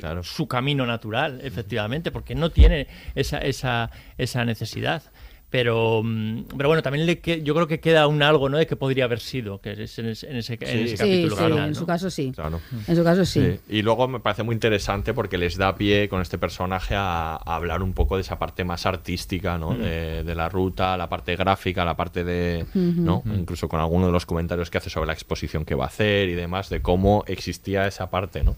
Y, y eso también, claro. a- Bueno, me parece muy gracioso, lo- el- muy irónico, ¿no? Cuando dice el texto que ella ha creado para la Sí, exposición sí, sí. y se ríe, ¿no? Como diciendo, mira, he creado todo esto. Pero ahí vuelve a ser un poco lo que pasado con la ruta. O sea, quiero decir, cuando le cuentas a alguien esa parte cultural de la ruta, y, te- y yo creo que Sento le mira un poco así como diciendo... ¿De qué estás ¿qué- qué hablando? me O sea, estás hemos contando? a Sí, sí, hemos divertirnos. venido a, a- a- a pasarnos directamente de fiesta, ¿no? Y tú le estás buscando toda, toda esa justificación esa coartada cultural. Pero en realidad tú hacías lo Sí, mismo sí, que yo, y es meterte hasta arriba y Claro, pasártelo de puta madre, una o sea, pastilla, De hecho, en el mundo real esa- esas discusiones existen Claro, y yo- claro. yo las conozco de Claro, gente que estuvo implicada y me Gracia. tú lo has hecho un poco cuando has dicho el, el nuevo título que le pusisteis a- al libro de, Claro. de Oleaque en Efectivamente. contraposición con el que llevaba en su edición original, ¿no? Quiero decir que al final son dos lecturas perfectamente válidas, pero Mm. por eso hay varia- por eso hay rutas tan diferentes, porque cada uno la, la percibió de una manera y la tienen en, el- en la memoria de, de maneras distintas, ¿no? Sí. Muy bien, pues vamos a escuchar ahora otro corte y continuamos hablando de la ruta. ¿Sabes qué estaba pensando antes? Otro. He estado pensando en todas las cosas que le han pasado esta noche. Sí. Es que creo que cuando seamos viejos no nos acordaremos de nada de esto, ¿sabes? Pensaremos que, que a lo mejor lo hemos soñado, pero, pero que no ha pasado de verdad. Así que he hecho una lista. ¿Has hecho una lista? Sí, he hecho una lista con todas las cosas que no han pasado esta noche. ¿Quieres que te la diga? Me encantaría. ¿Sí? Sí.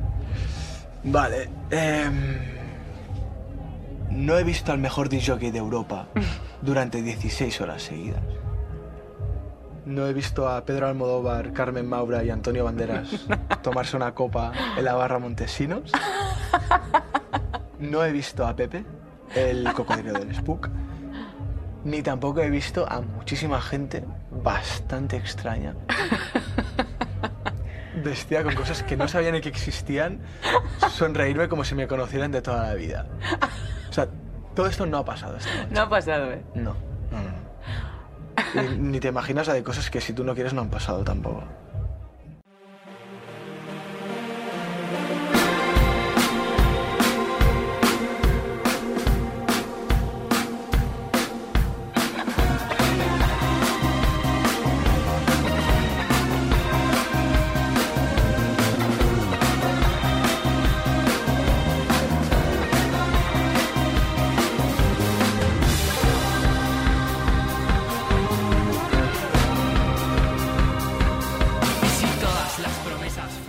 Seguimos de ruta y el, el tema. Tú te has quitado la ropa y todo. Tú Sí, estás sí, a sí. tope con la ruta. Hace será que hace Tienes calor. calor, tienes calor, sí. sí. Eh, claro, ahora toca el tema estrella de este podcast, por supuesto. Y ya sabéis, la familia. Miquel alza los No hay brazos. serie que no hablemos de esto. Eh, porque es verdad que hemos hablado de, de los personajes y ya hemos comentado un poco, eh, pues esto, como la importancia de cuando Sento va a ver a su familia, ¿no? Podemos hablar un poco de Tony. Y luego está, por supuesto, los padres de, de Mark y de Lucas, ¿no? Que son, que están estupendos, hay que decir. Yo todos los premios Son- que se los den a Sonia al marcha. Sí, por favor. Por favor, que Lo está- hablábamos es antes de entrar. impresionante. Sí, sí. Y que son muy relevantes en, en la serie. Más allá también, por supuesto, está esa escena en la que van a ver a, a Mark a la discoteca, ¿no? Y está todo esto que ha contado Miquel.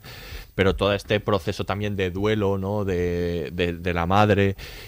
Esa escena que, que has comentado antes con el cura, ¿no? Me parece esa- fantástica La esa conversación esa con el cura, entre la madre y el cura, es fantástica esa conversación, es una preciosidad. Sí, sí. Y- la muy conversación final cura entre este la madre mucho. y Mark, ella está tumbada en el, en el en el sofá y es un personaje completamente diferente al que hemos Sí. conocido, aunque ahí aún no la conocemos, pues si vuelves a ver ese primer capítulo, Sí, sí. eh, la ves completamente devastada. Devast- no, Eh, además devastada está ahí, eso, en el sofá, tirada en el sofá, y el uso de las pastillas, hace una referencia al padre, de no se entera de nada porque está con las pastillas. Es. es. un personaje también, quiero decir, muy, muy, muy complicado porque tiene muy pocas frases, es un poco osco y hostil Mm. hacia, hacia, hacia los hijos, pero tiene todo el sufrimiento por dentro, ¿no? Que es El ese padre estás hablando. El padre de, de No, pero tiene el Lucas. momentazo cuando él le confiesa que conducía él en el pasillo, Sí. cómo está rodado eso, Hostia, ¿no? sí. Con la distancia Sí, esa que marca entre los dos, con el reencuadre.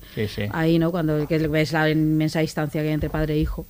Sí, sí, el yo, yo creo que esas distancias que hay entre padres Sí. e hijos están, están muy bien expresadas visualmente y formalmente, ¿no? O sea, en, en- en- en- en el guion. Yo creo que todo el retrato familiar que hace, yo- el más importante es el de, el de Mark y Lucas, eso está muy bien, porque las dos o tres escenas que hay en el capítulo de Sento con su familia, también hay un Oh. retrato de familia est- Sí, estupendo, sí, o de. Tony, Sí. o de Nuria, aunque sea por omisión, porque no, porque no aparecen su- sus no, pues padres. tiene padres como más distantes. Sí, están en pero por eso lo quiero decir, está muy bien. Y, eh, y luego hay una cosa que me gusta mucho y es que em, me creo todas esas casas en las que suceden Sí, las cosas. sí, en esas sí. cocinas, esas- Sí. esas en esas co- cocinas me siento representado. ahí Yo creo que eso es, sí, eso es importante porque te, te crees en esas, esas casas. Y luego está la es que es un tema recurrente, pero que aquí es, es importante y, y está bien representado el de la familia eh, escogida. ¿no? O sea, la diferencia entre la familia que te toca y la familia que tú, que tú, que tú escoges, que yo creo que eso está, está muy bien representado. También, de nuevo, volvemos a la ruta. Encuentra a su familia en esas, en esas discotecas. Posiblemente sería el lugar donde menos esperas eh, eh, encontrarlo. Sí. Pero bu- bueno, me uno a vosotros como club de fan de la madre de, de Mark y, y Lucas porque creo que es un personaje que tiene un momentazos Y la que expresa directamente. con la, la mirada, con el Sí, rostro. ese es momento en el que se pone a bailar con su, hi- con su hijo en la cocina es precioso, precioso, también. Yo creo que ahí tiene varios, Sí. varios momentos que te, que te, que te tocan mucho. Sí. o sea, ¿no? Sobre todo en la distancia en que en- qué difícil es a veces ser padre y ser hijo, ¿no? O sea, eh, aproximarte a, a una persona sin saber muy bien los códigos, ni qué tienes que hacer, ni qué va a ser mejor o peor, porque al final los padres con Lucas lo hacen mal, pero ellos intentan protegerle todo el rato. O sea, ellos lo que quieren es que no sea quien es para que no le pase, para que no le eh, para que no lo pase mal, sin darse cuenta que así lo único que están haciendo es cortarle las alas hacerle- y completamente hacerle daño. y hacerle daño. Pero yo creo que ahí es, quiero decir, es imposible que esos padres te caigan mal, porque les ves un poco la, la- la motivación de por qué lo saben hacerlo, pero es que no tienen una guía para hacerlo mejor, ¿no? Sí, pero también como representan, ¿no? Eh, todo lo contrario a lo de esa familia elegida, ¿no? De- es muy clave ese capítulo en el que el padre representa esa tradición con las fallas, Ah, sí, con su sí. y él se va, ¿no? Y elige a su familia elegida, ¿no? Y se distancia, ¿no? Con las insignias, que no- no las quiere. Deja las insignias, ¿no? Que, claro, para qué bien contar eso también, como eso es confluencia de dos mundos tan distintos, ¿no? El mundo este de la tradición y las fallas y el no sé qué, con todo ese nuevo mundo de la ruta, que hay momentos que se pueden cruzar porque los propios falleros van a irse Hombre, luego, claro. ¿no? Pero me gusta mucho eso, porque además, yo- y aquí desde Valencia yo creo que eso se entiende es muy que- bien. Es que está muy bien contado, esto es muy real. Es, es- Es era, muy era- real. Era, era así, Tal quiero cual. decir. Yo con el. Yo, yo creo, como valenciano, yo creo que cada, cada uno de nosotros se, se siente más identificado con un personaje que con otro. Yo con el que más me siento identificado es con Lucas, completamente. Yo soy de un pueblo y, y- y la ruta, por lo menos al principio, era la, ciertos espacios donde se reunían Mm. los raros de los pueblos Claro. a, a- a ser más libres o a expresar sus movidas artísticas o culturales que con su pandilla del pueblo de toda la vida o tal, que estaban en la falla y todas estas cosas, eh, los miraban como si fueran perros verdes. Eso es. Yo creo que esa cosa ahora está un poco más rota por el tema de internet y cómo funciona, pero entonces eh, o te reunías físicamente en un lugar o estaba muy jodido. Mm. Pero que es muy interesante también que a, que a dos metros de donde está sucediendo la falla Claro. está, está Está sucediendo una cosa completamente completamente, Sí. diferente. Y eso Sí. es- creo que también es muy valenciano. Esa o sea, convivencia, sí, que sí, esa, sí. esa convivencia y sobre todo escenarios tan diferentes en una proximidad geográfica tan eh, estrecha. Yo creo que eso está, está, está bien, también, también bien contado y en realidad eh, está- también está bien porque quiero decir, Lucas no es que reniegue de eso otro, es que ahí no él no es ese, ahí ese no- no, es no. ese, él no es ese, No se encuentra sitio. en otro sitio que está en realidad al lado y que es completamente insospechado, porque en un principio seguramente ni se esperaba que en, un tractor iba a encontrar a las personas que le iban a cambiar la vida. Y eso yo creo que está muy bonito. Sí.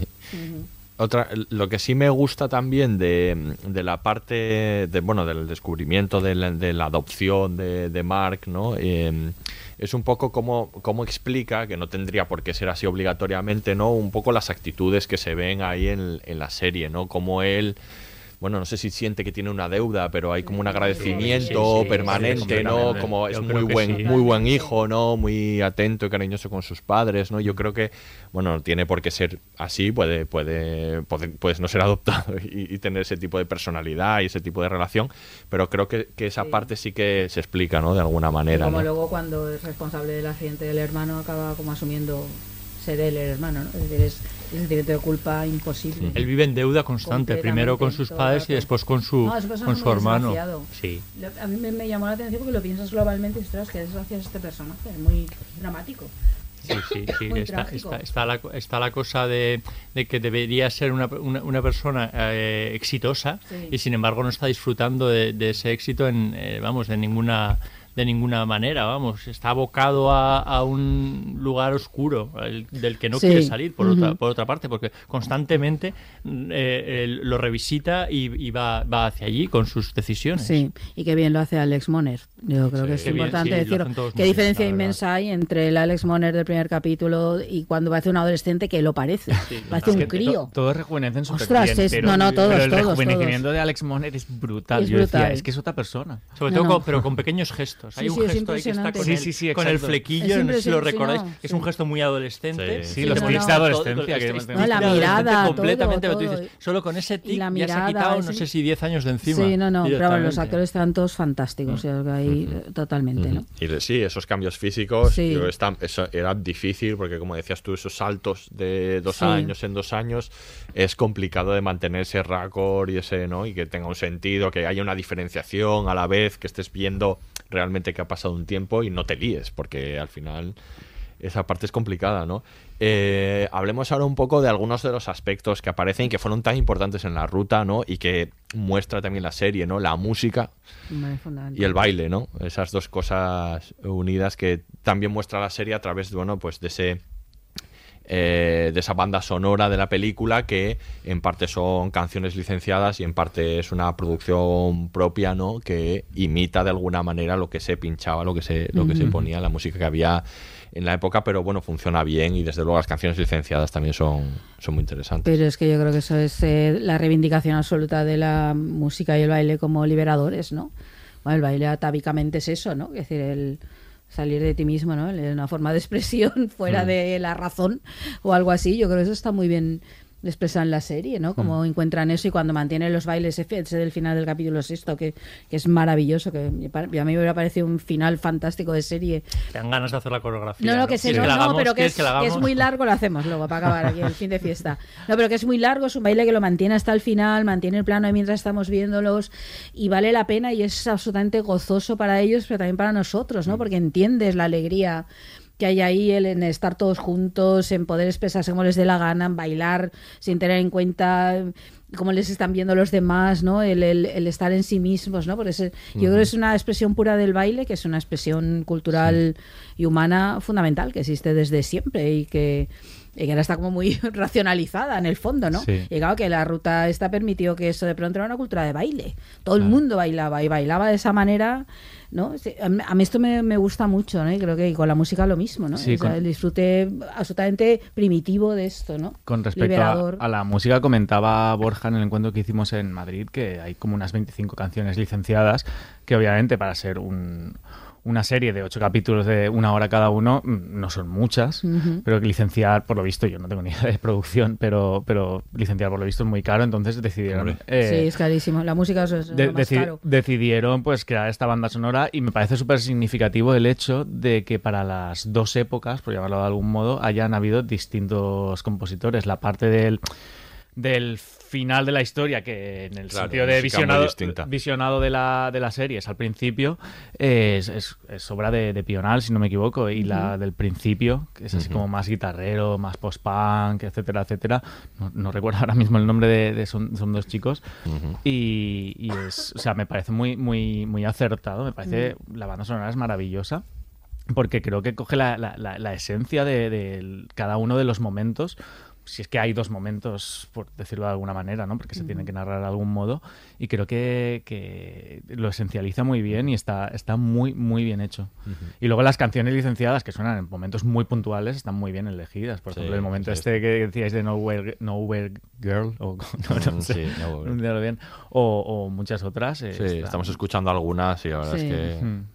Está, está muy bien, sí. Y luego la otra parte que, mm, que, que ya hemos comentado un poco, pero podremos extendernos, es el hecho de que, de que por supuesto, en esa eh, ansia de reivindicación ¿no? y de revisión, eh, de poner en su sitio según qué cosas, desde luego no niega eh, la serie ninguno de los elementos negativos, digamos, de, de la ruta, ¿no?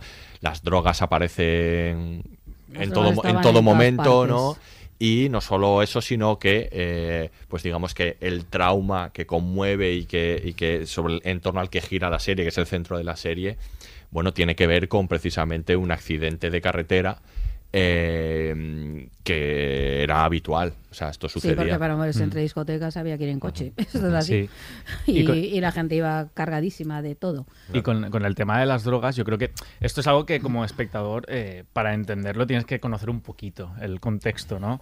Eh, es el, el distinto uso de, de las drogas o el distinto tipo de sustancias, porque Mm. en la parte de- del principio, es decir, los capítulos finales, eh, lo que se toma es mescalina. Obviamente, alguien totalmente ajeno a esto le dicen mescalina y se va a quedar como pues totalmente igual desde...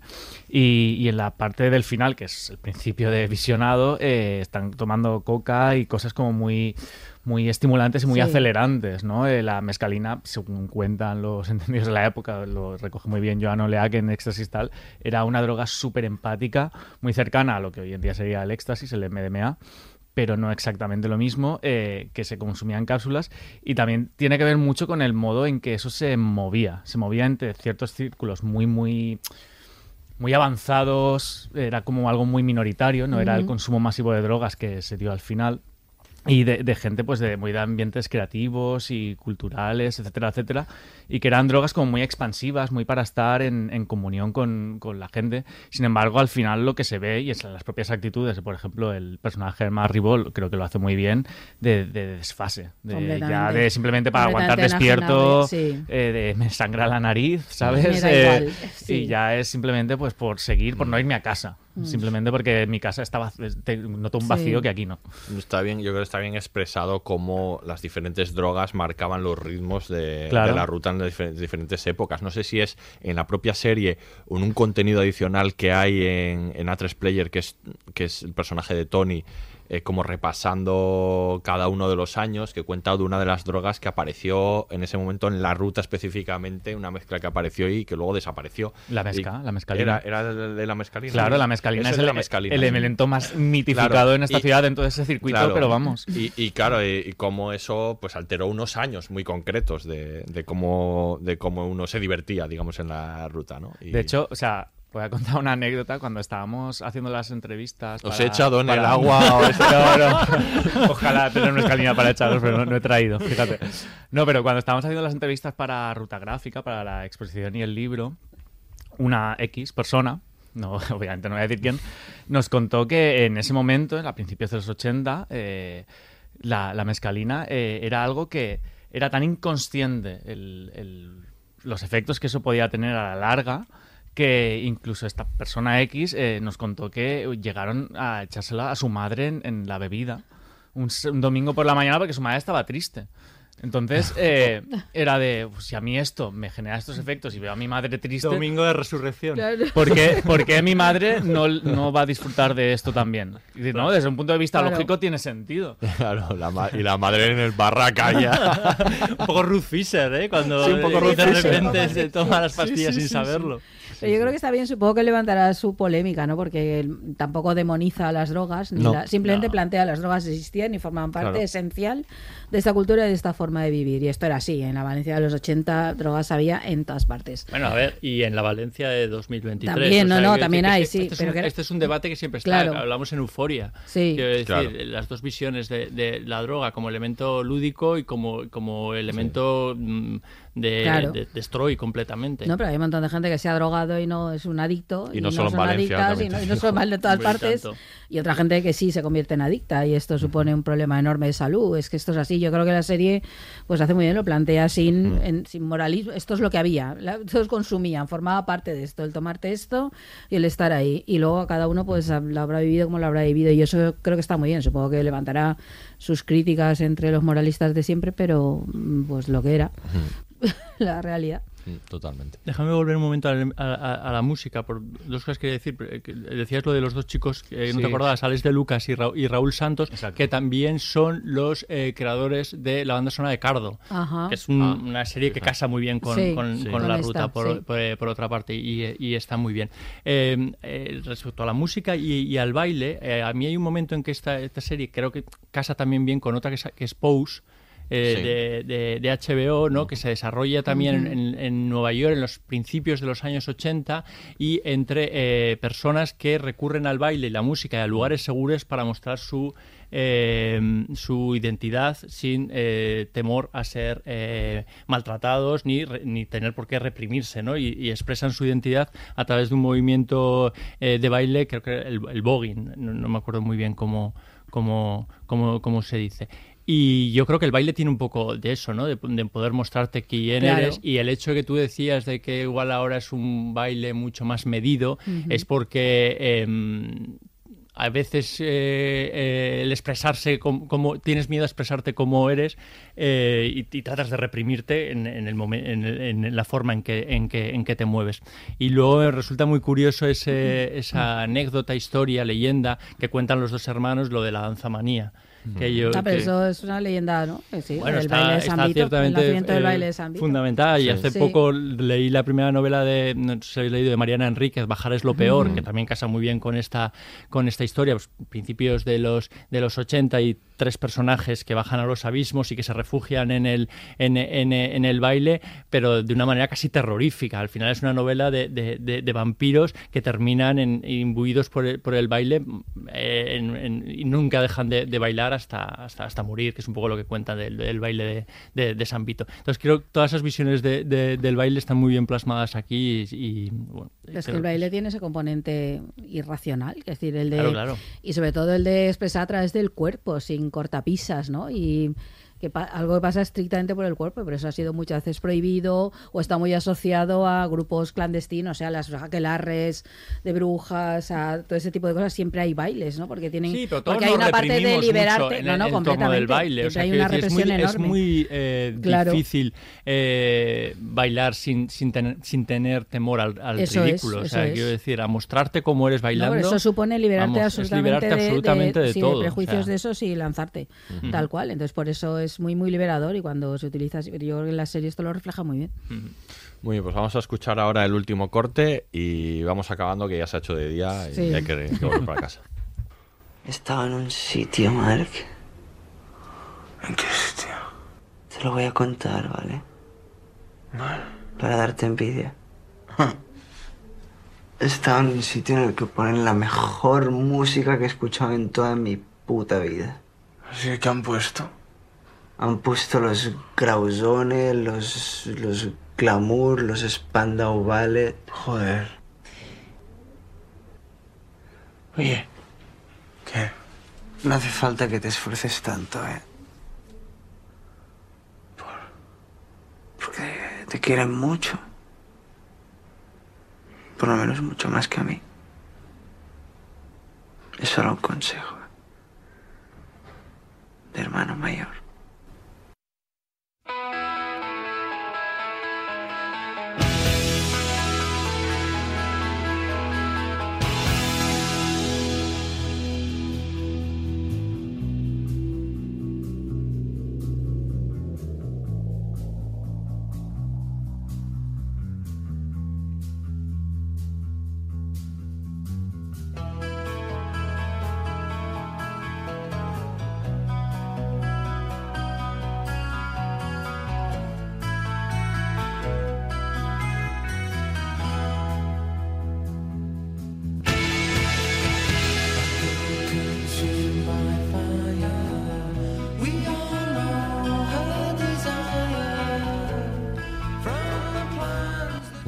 Acabamos de, de hablar de la serie y hablamos un poco también de, de la dirección, porque Miquel, tú has dicho antes que, que se nota la diferencia también entre cada capítulo, ¿no? Yo creo que eso está, está muy bien, muy bien trabajado, ¿no? O sea, quiere decir que ahí eh, que haya diferencias entre los capítulos ayuda mucho a esos saltos en el tiempo, ¿no? Y que, y que veamos de manera individualizada cada uno, ¿no? Y, y- nos ayuden en la, Bueno, en la yo creo que es, es un acierto porque la forma ayuda a entender el- el- la trama, el, el relato, que yo creo que a veces se abusan de, de- de formas que no dicen nada de eh, a- no aportan nada a la, a la historia. En este caso sí. O sea yo creo que el- eh, como decía antes la cámara toma distancia en los primeros capítulos se va acercando a los Sí. personajes a medida que avanzan los los, lo- los capítulos. La, la forma de rodar no tiene nada que ver en esos dos o tres primeros episodios con los finales. Y luego está esa isla que son el capítulo 4 y 5 que ahí hay mucho más cámara en mano y es un poco más elemento thriller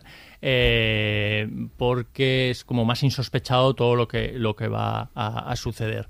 Eh, es muy complejo porque no todos los capítulos están dirigidos por la misma persona, Claro. hay distintos autores, y digo autores porque eh, no son directores anónimos, son directores que tienen su propia su propia visión y que está muy bien coordinada, ¿no? Creo que les tienen unas buenas directrices y que casan muy Sí, bien todo. sí, sí, sí. Y luego a nivel... Borja eh, Soler es el del primero, el, El que- segundo, tercero y el primero, último. ¿no? segundo, tres y último. Y el último. Porque Luego- el, el 4 y el, el Sí, 4 y el 5 son de Belén Funes y el 6 de, Carlos, Márquez. El 6 y el 7 El son de Carlos sí. Márquez, que el 6 es este además, con el baile que hemos El dicho seis es muy chulo también. ese capítulo. Sí, sí, yo creo que todo eso es, ese, eso está muy, muy bien traído. Y luego el tratamiento de la imagen, que creo que también es un, es un bueno, lo que hablábamos al principio de la oscuridad de los primeros episodios y la luz de, de los últimos, pero luego es que el mismo color de, de- de- de la serie no abusa de algunos tópicos de, de- de Valencia, o sea, no es excesivamente luminosa, No. pastel.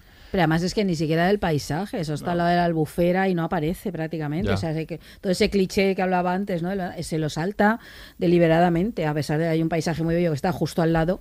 Hay un momento que están en la playa y no se ve nada prácticamente, que es decir, no abusa en absoluto del, del cliché bonito, ¿no? De, de un paisaje Sí, mira que está saliendo súper la albufera romantizado, que ahora la albufera sale en un montón de series y películas y es todo el rato están manteniéndose en esa idea del marco incomparable. Aquí pasa, lo obvia muchísimo y lo obvia bien, porque no era, digamos, no se trataba de eso, es que está, entonces es otra cosa, ¿no? Aquí vemos los parkings, ¿no? Que es donde pasaban las cosas, ¿no? y, ese- y los caminos y demás, ¿no? Y eso está muy bien, no se ve el saler, no se ve no, nada de eso, ¿no? No lo hace y no, y la luz mediterránea tampoco, el, ese cliché mm, eterno. Y luego hay un trabajo de arte excepcional. Sí, sí, sí, Teresa Montanay, Sí. eh, que es la jefa de arte y que recreó, porque claro, no todas las para empezar, no todas las discotecas que, que aparecen eh, siguen existiendo, algunas no están, otras están, Sí. pero no se parecen a nada como a como a como eran y tuvieron que eh, recrear en algunos momentos, sin ir más lejos, esta escena de los baños. Esos baños están completamente recreados. ¿Es, es, es puzzle o chocolate? Lo, lo de los baños es en Spook. Sí, pero quiero decir que los baños no son reales. son- sí, los sí, baños eso, están- eso es justamente lo único que, que- que es real. O sea, los- esos baños de Spook, eh, no sé si están recreados, Están pero... recreados, están recreados en cómo en, en el dueño el dueño de Spook les contó cómo eran los, los baños y los recrearon tal cual eran.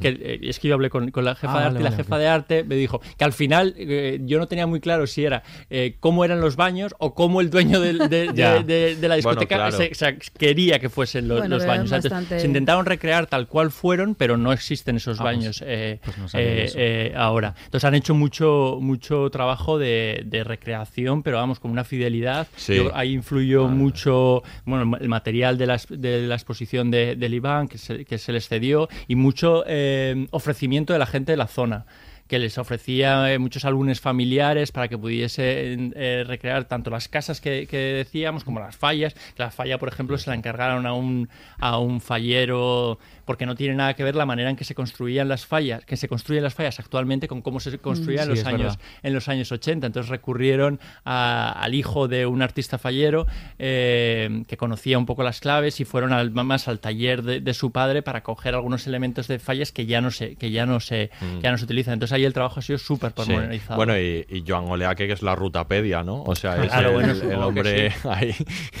Para todo le puedes consultar. Sí, sí, total, totalmente, pero ahí está, está muy bien. Lo digo también porque ahora hay un poco, eh, aún la serie no tiene, no tiene ningún boom, pero para si alguien viene un poco de turismo este cinematográfico, Ajá. que no se va a encontrar las, las discotecas No. por fuera con, como aparecen en, en la serie, porque Ya. algunas se han, se han Sí, recreado no. y otras no existen. Pero el, el espíritu de cada una de ellas, como está recreado, a mí me parece salvaje. O sea, salvajemente bien hecho. Porque, porque por Salvaje ejemplo- para bien, ¿no? sí.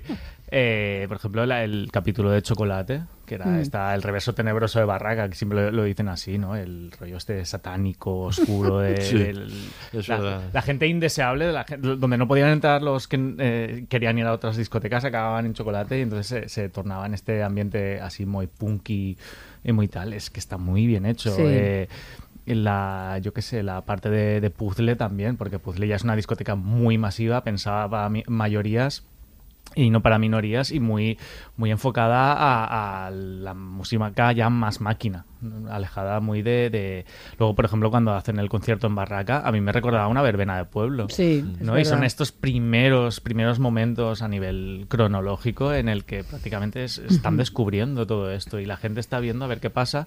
Yo simplemente pues soy un raro y aquí descubro que soy Que hay más como los demás.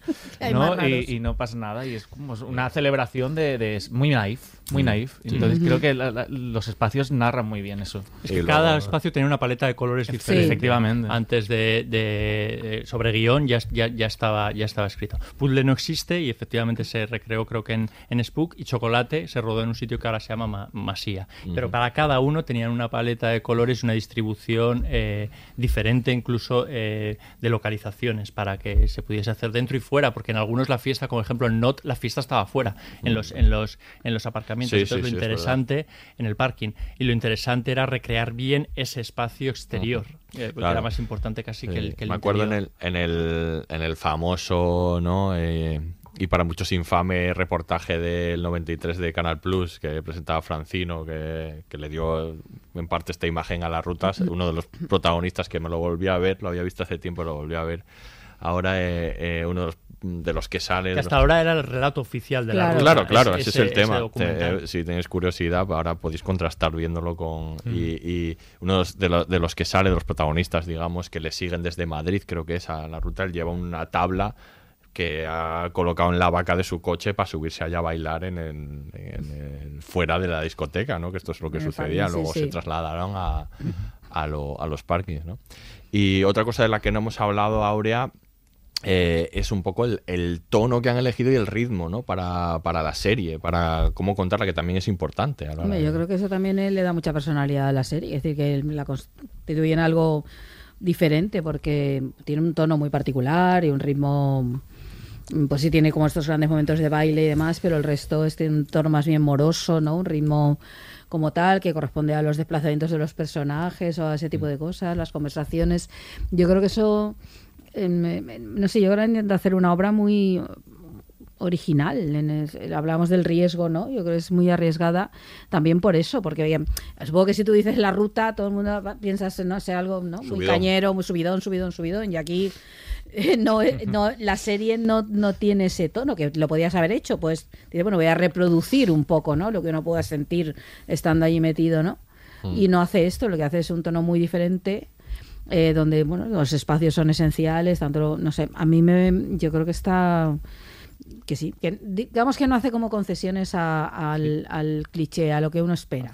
No, está- no hace ni una concesión a- al tópico. Y lo que hace es como jugar con ellos y ofrecer otra cosa distinta.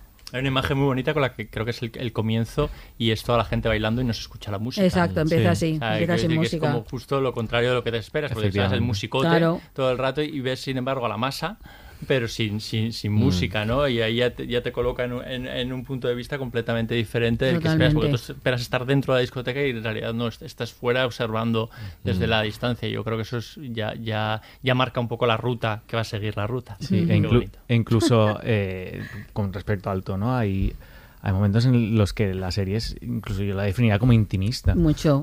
Que no, no solo el capítulo de No, los no. baños, No, que no, ahí mucho, ya mucho. eso lo- es- se, se exacerba, ¿no? Pero en, en toda, todo el recorrido de la serie eh, hay momentos intimistas que, que recuerdo cuando estuvimos en Madrid en el encuentro con los creadores, Roberto decía, es que no, no, de repente nos dimos cuenta de, de que, de que podíamos jugar incluso con personajes que fueran sensibles, que es, que es todo lo contrario a la que la gen- lo que la gente puede esperar en base a este cliché de construido, o bueno, construido, Mm. que se ha acabado conformando con respecto al, al fenómeno en sí. Hombre, todas las secuencias madre-hijo me lo- a mí me lo parecen. La charla la madre con el cura es completamente eh, íntima y hay un Sí. tono confesional que está, está muy bonito. Yo creo que sí que es una serie eh, intimista, efectivamente, busca esos recovecos. No, pero Está incluso la res- conversación de los amigos cuando se cuando se conocen a, a Lucas, ¿no? La de- Eso que decías que los encuentra ahí en, la- en las afueras, que se Sí, sí. encuentran en el pueblo. Todo eso tiene un tono, pues eso, eh, va despacio. Pues la gente habla, va de aquí para allá. No sé, eso me gusta mucho. Es que yo creo que es muy creíble todo. Lo que yo creo que funciona muy bien en la serie, a mí me ha resultado muy creíble, aparte de lo que hablábamos de los espacios y todo el trabajo de dirección artística que es brutal. Eh, yo me los creo, me creo a estos cinco amigos, me los creo en su ambiente, me los creo juntos, me los creo en las discotecas, me creo toda esa, no sé, me, eh, funciona funciona muy bien, he hecho un trabajo excelente en ese sentido. No parece nada impostado, que es muy... Que, que, a ver, que tú estás en los 90 y en los 90 casi todo el mundo tiene memorias de toda la gente muy joven, ¿no? Y, o incluso la puede tener aún porque estás ahí. Y yo creo que funciona en estos 90 que decíamos, que ahora hay muchas series, ¿no? Que están ahí inventadas en los 90 y demás. Y yo creo que esta funciona bien porque han jugado mucho la baza realista eh, todo el rato. Esto no es veneno, eh, que, que tira por otros caminos muy distintos, con resultados excelentes, pero por otras vías. Eh, y, yo creo que funciona muy bien. Funciona como retrato de un momento concreto en el que sucede una serie de cosas en la España del momento y también en lo local, en la Valencia del momento. Y funciona muy bien, yo creo. Lo Hay una revisión nostálgica, eh, pero nostalgia bien. O sea, Sí, quiero decir, sin- exacto. sin, tender a la romantización y, al tono ese pastel que, por ejemplo, se ha usado en la movida.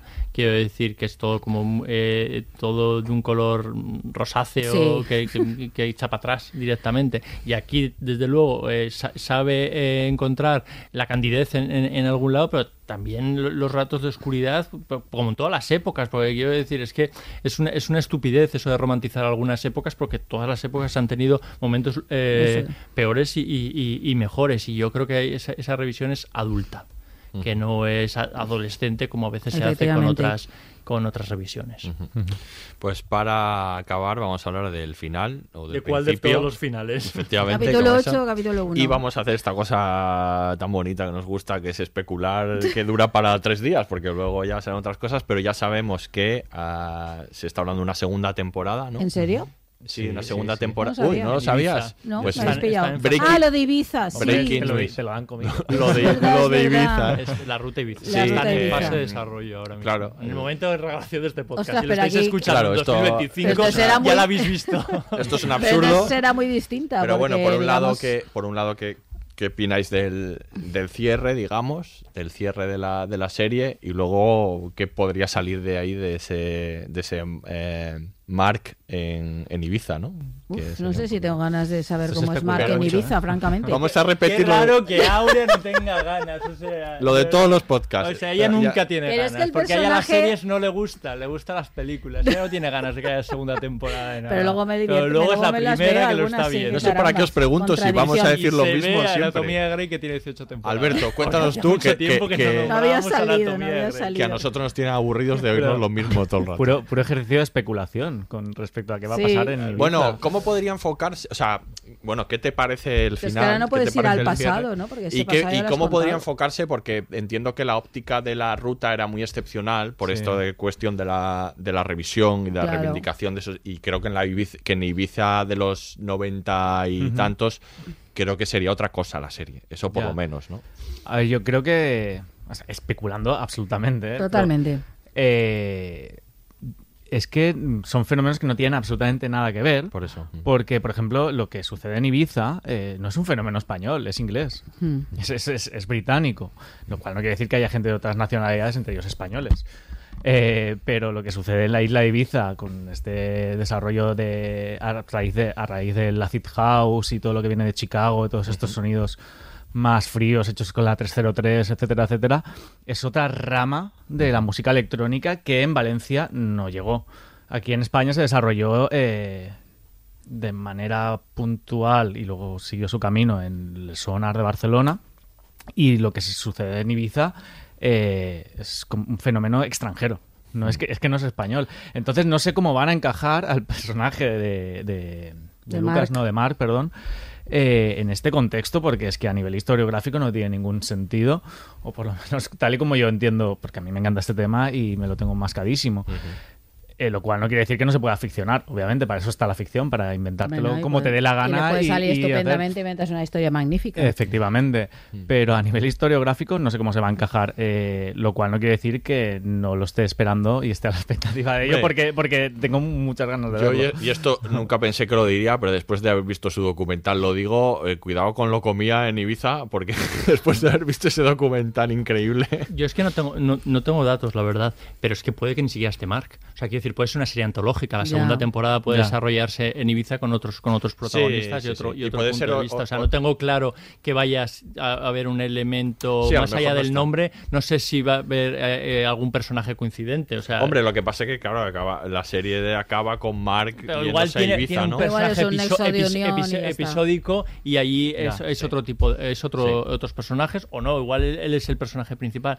La verdad es que no lo sé, no no no, no tengo A mí ni me es interesante una como otra óptica completamente distinta y incluso un poco más de denuncia, ¿no? O sea, de hablar un poco de qué sucede con esa Ibiza, ¿no? Por- con ese aspecto mucho más comercial Claro, es y que- más tal, pero es que podría dramáticamente son muy distintos. Que si todo esto que hemos dicho de la ruta, la cuestión clasista, no sé, el me- fenómeno que es como acotado muy claramente y tal, es muy distinto de esta jet set y gente guapa divirtiéndose en Ibiza. No o sea, yo lo estaremos muy cayendo en un cliché como el que Pues se es tenía con la ruta pues es y a lo mejor esta serie nos sirve para descubrir una ruta de Ibiza especulando. que no tiene nada que ver con la ruta que, Sí, ojalá, sí, sí, que sí. durante tu- tanto tiempo ha pesado sobre Valencia, pues igual con Igual Ibiza sí. también hay algo ahí Es- que nos lo es, lo es, es. es un cliché. De hecho, el- la, la Ibiza, si se ponen a rastrear hacia atrás, empiezan en los años 70 con toda la contracultura hippie, Claro. Sí. etcétera, Sí, sí. etcétera. Que eso acaba es desembocando, estoy convencido en, en esta que has comentado tú.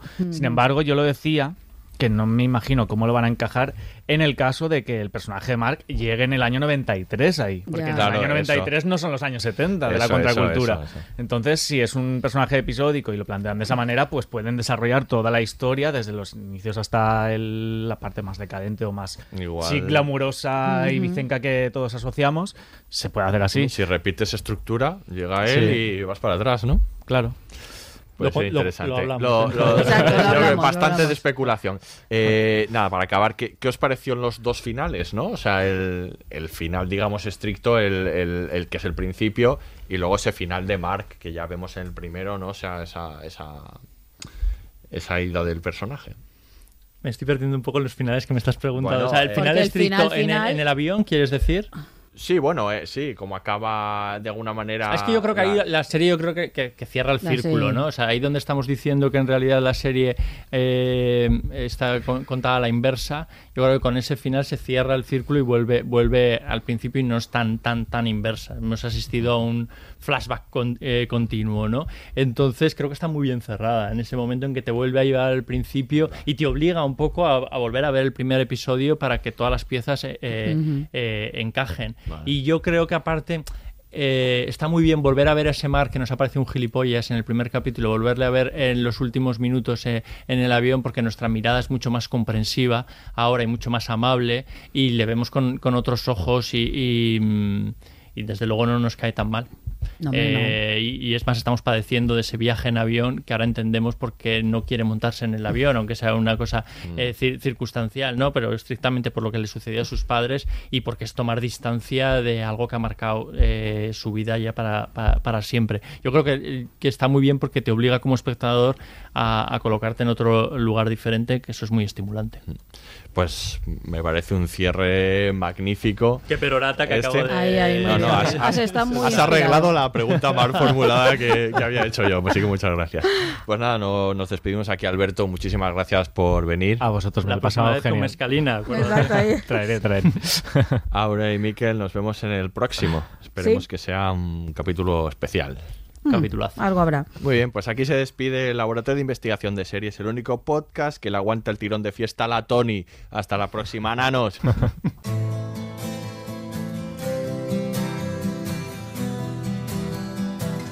Laboratorio de Investigación de Series, un podcast de David Brieva, Aurea Ortiz y Miquel Labastida. Producción ejecutiva, Eugenio Viñas. Todos los episodios y contenidos adicionales en podiumpodcast.com y en nuestra aplicación disponible para dispositivos iOS y Android.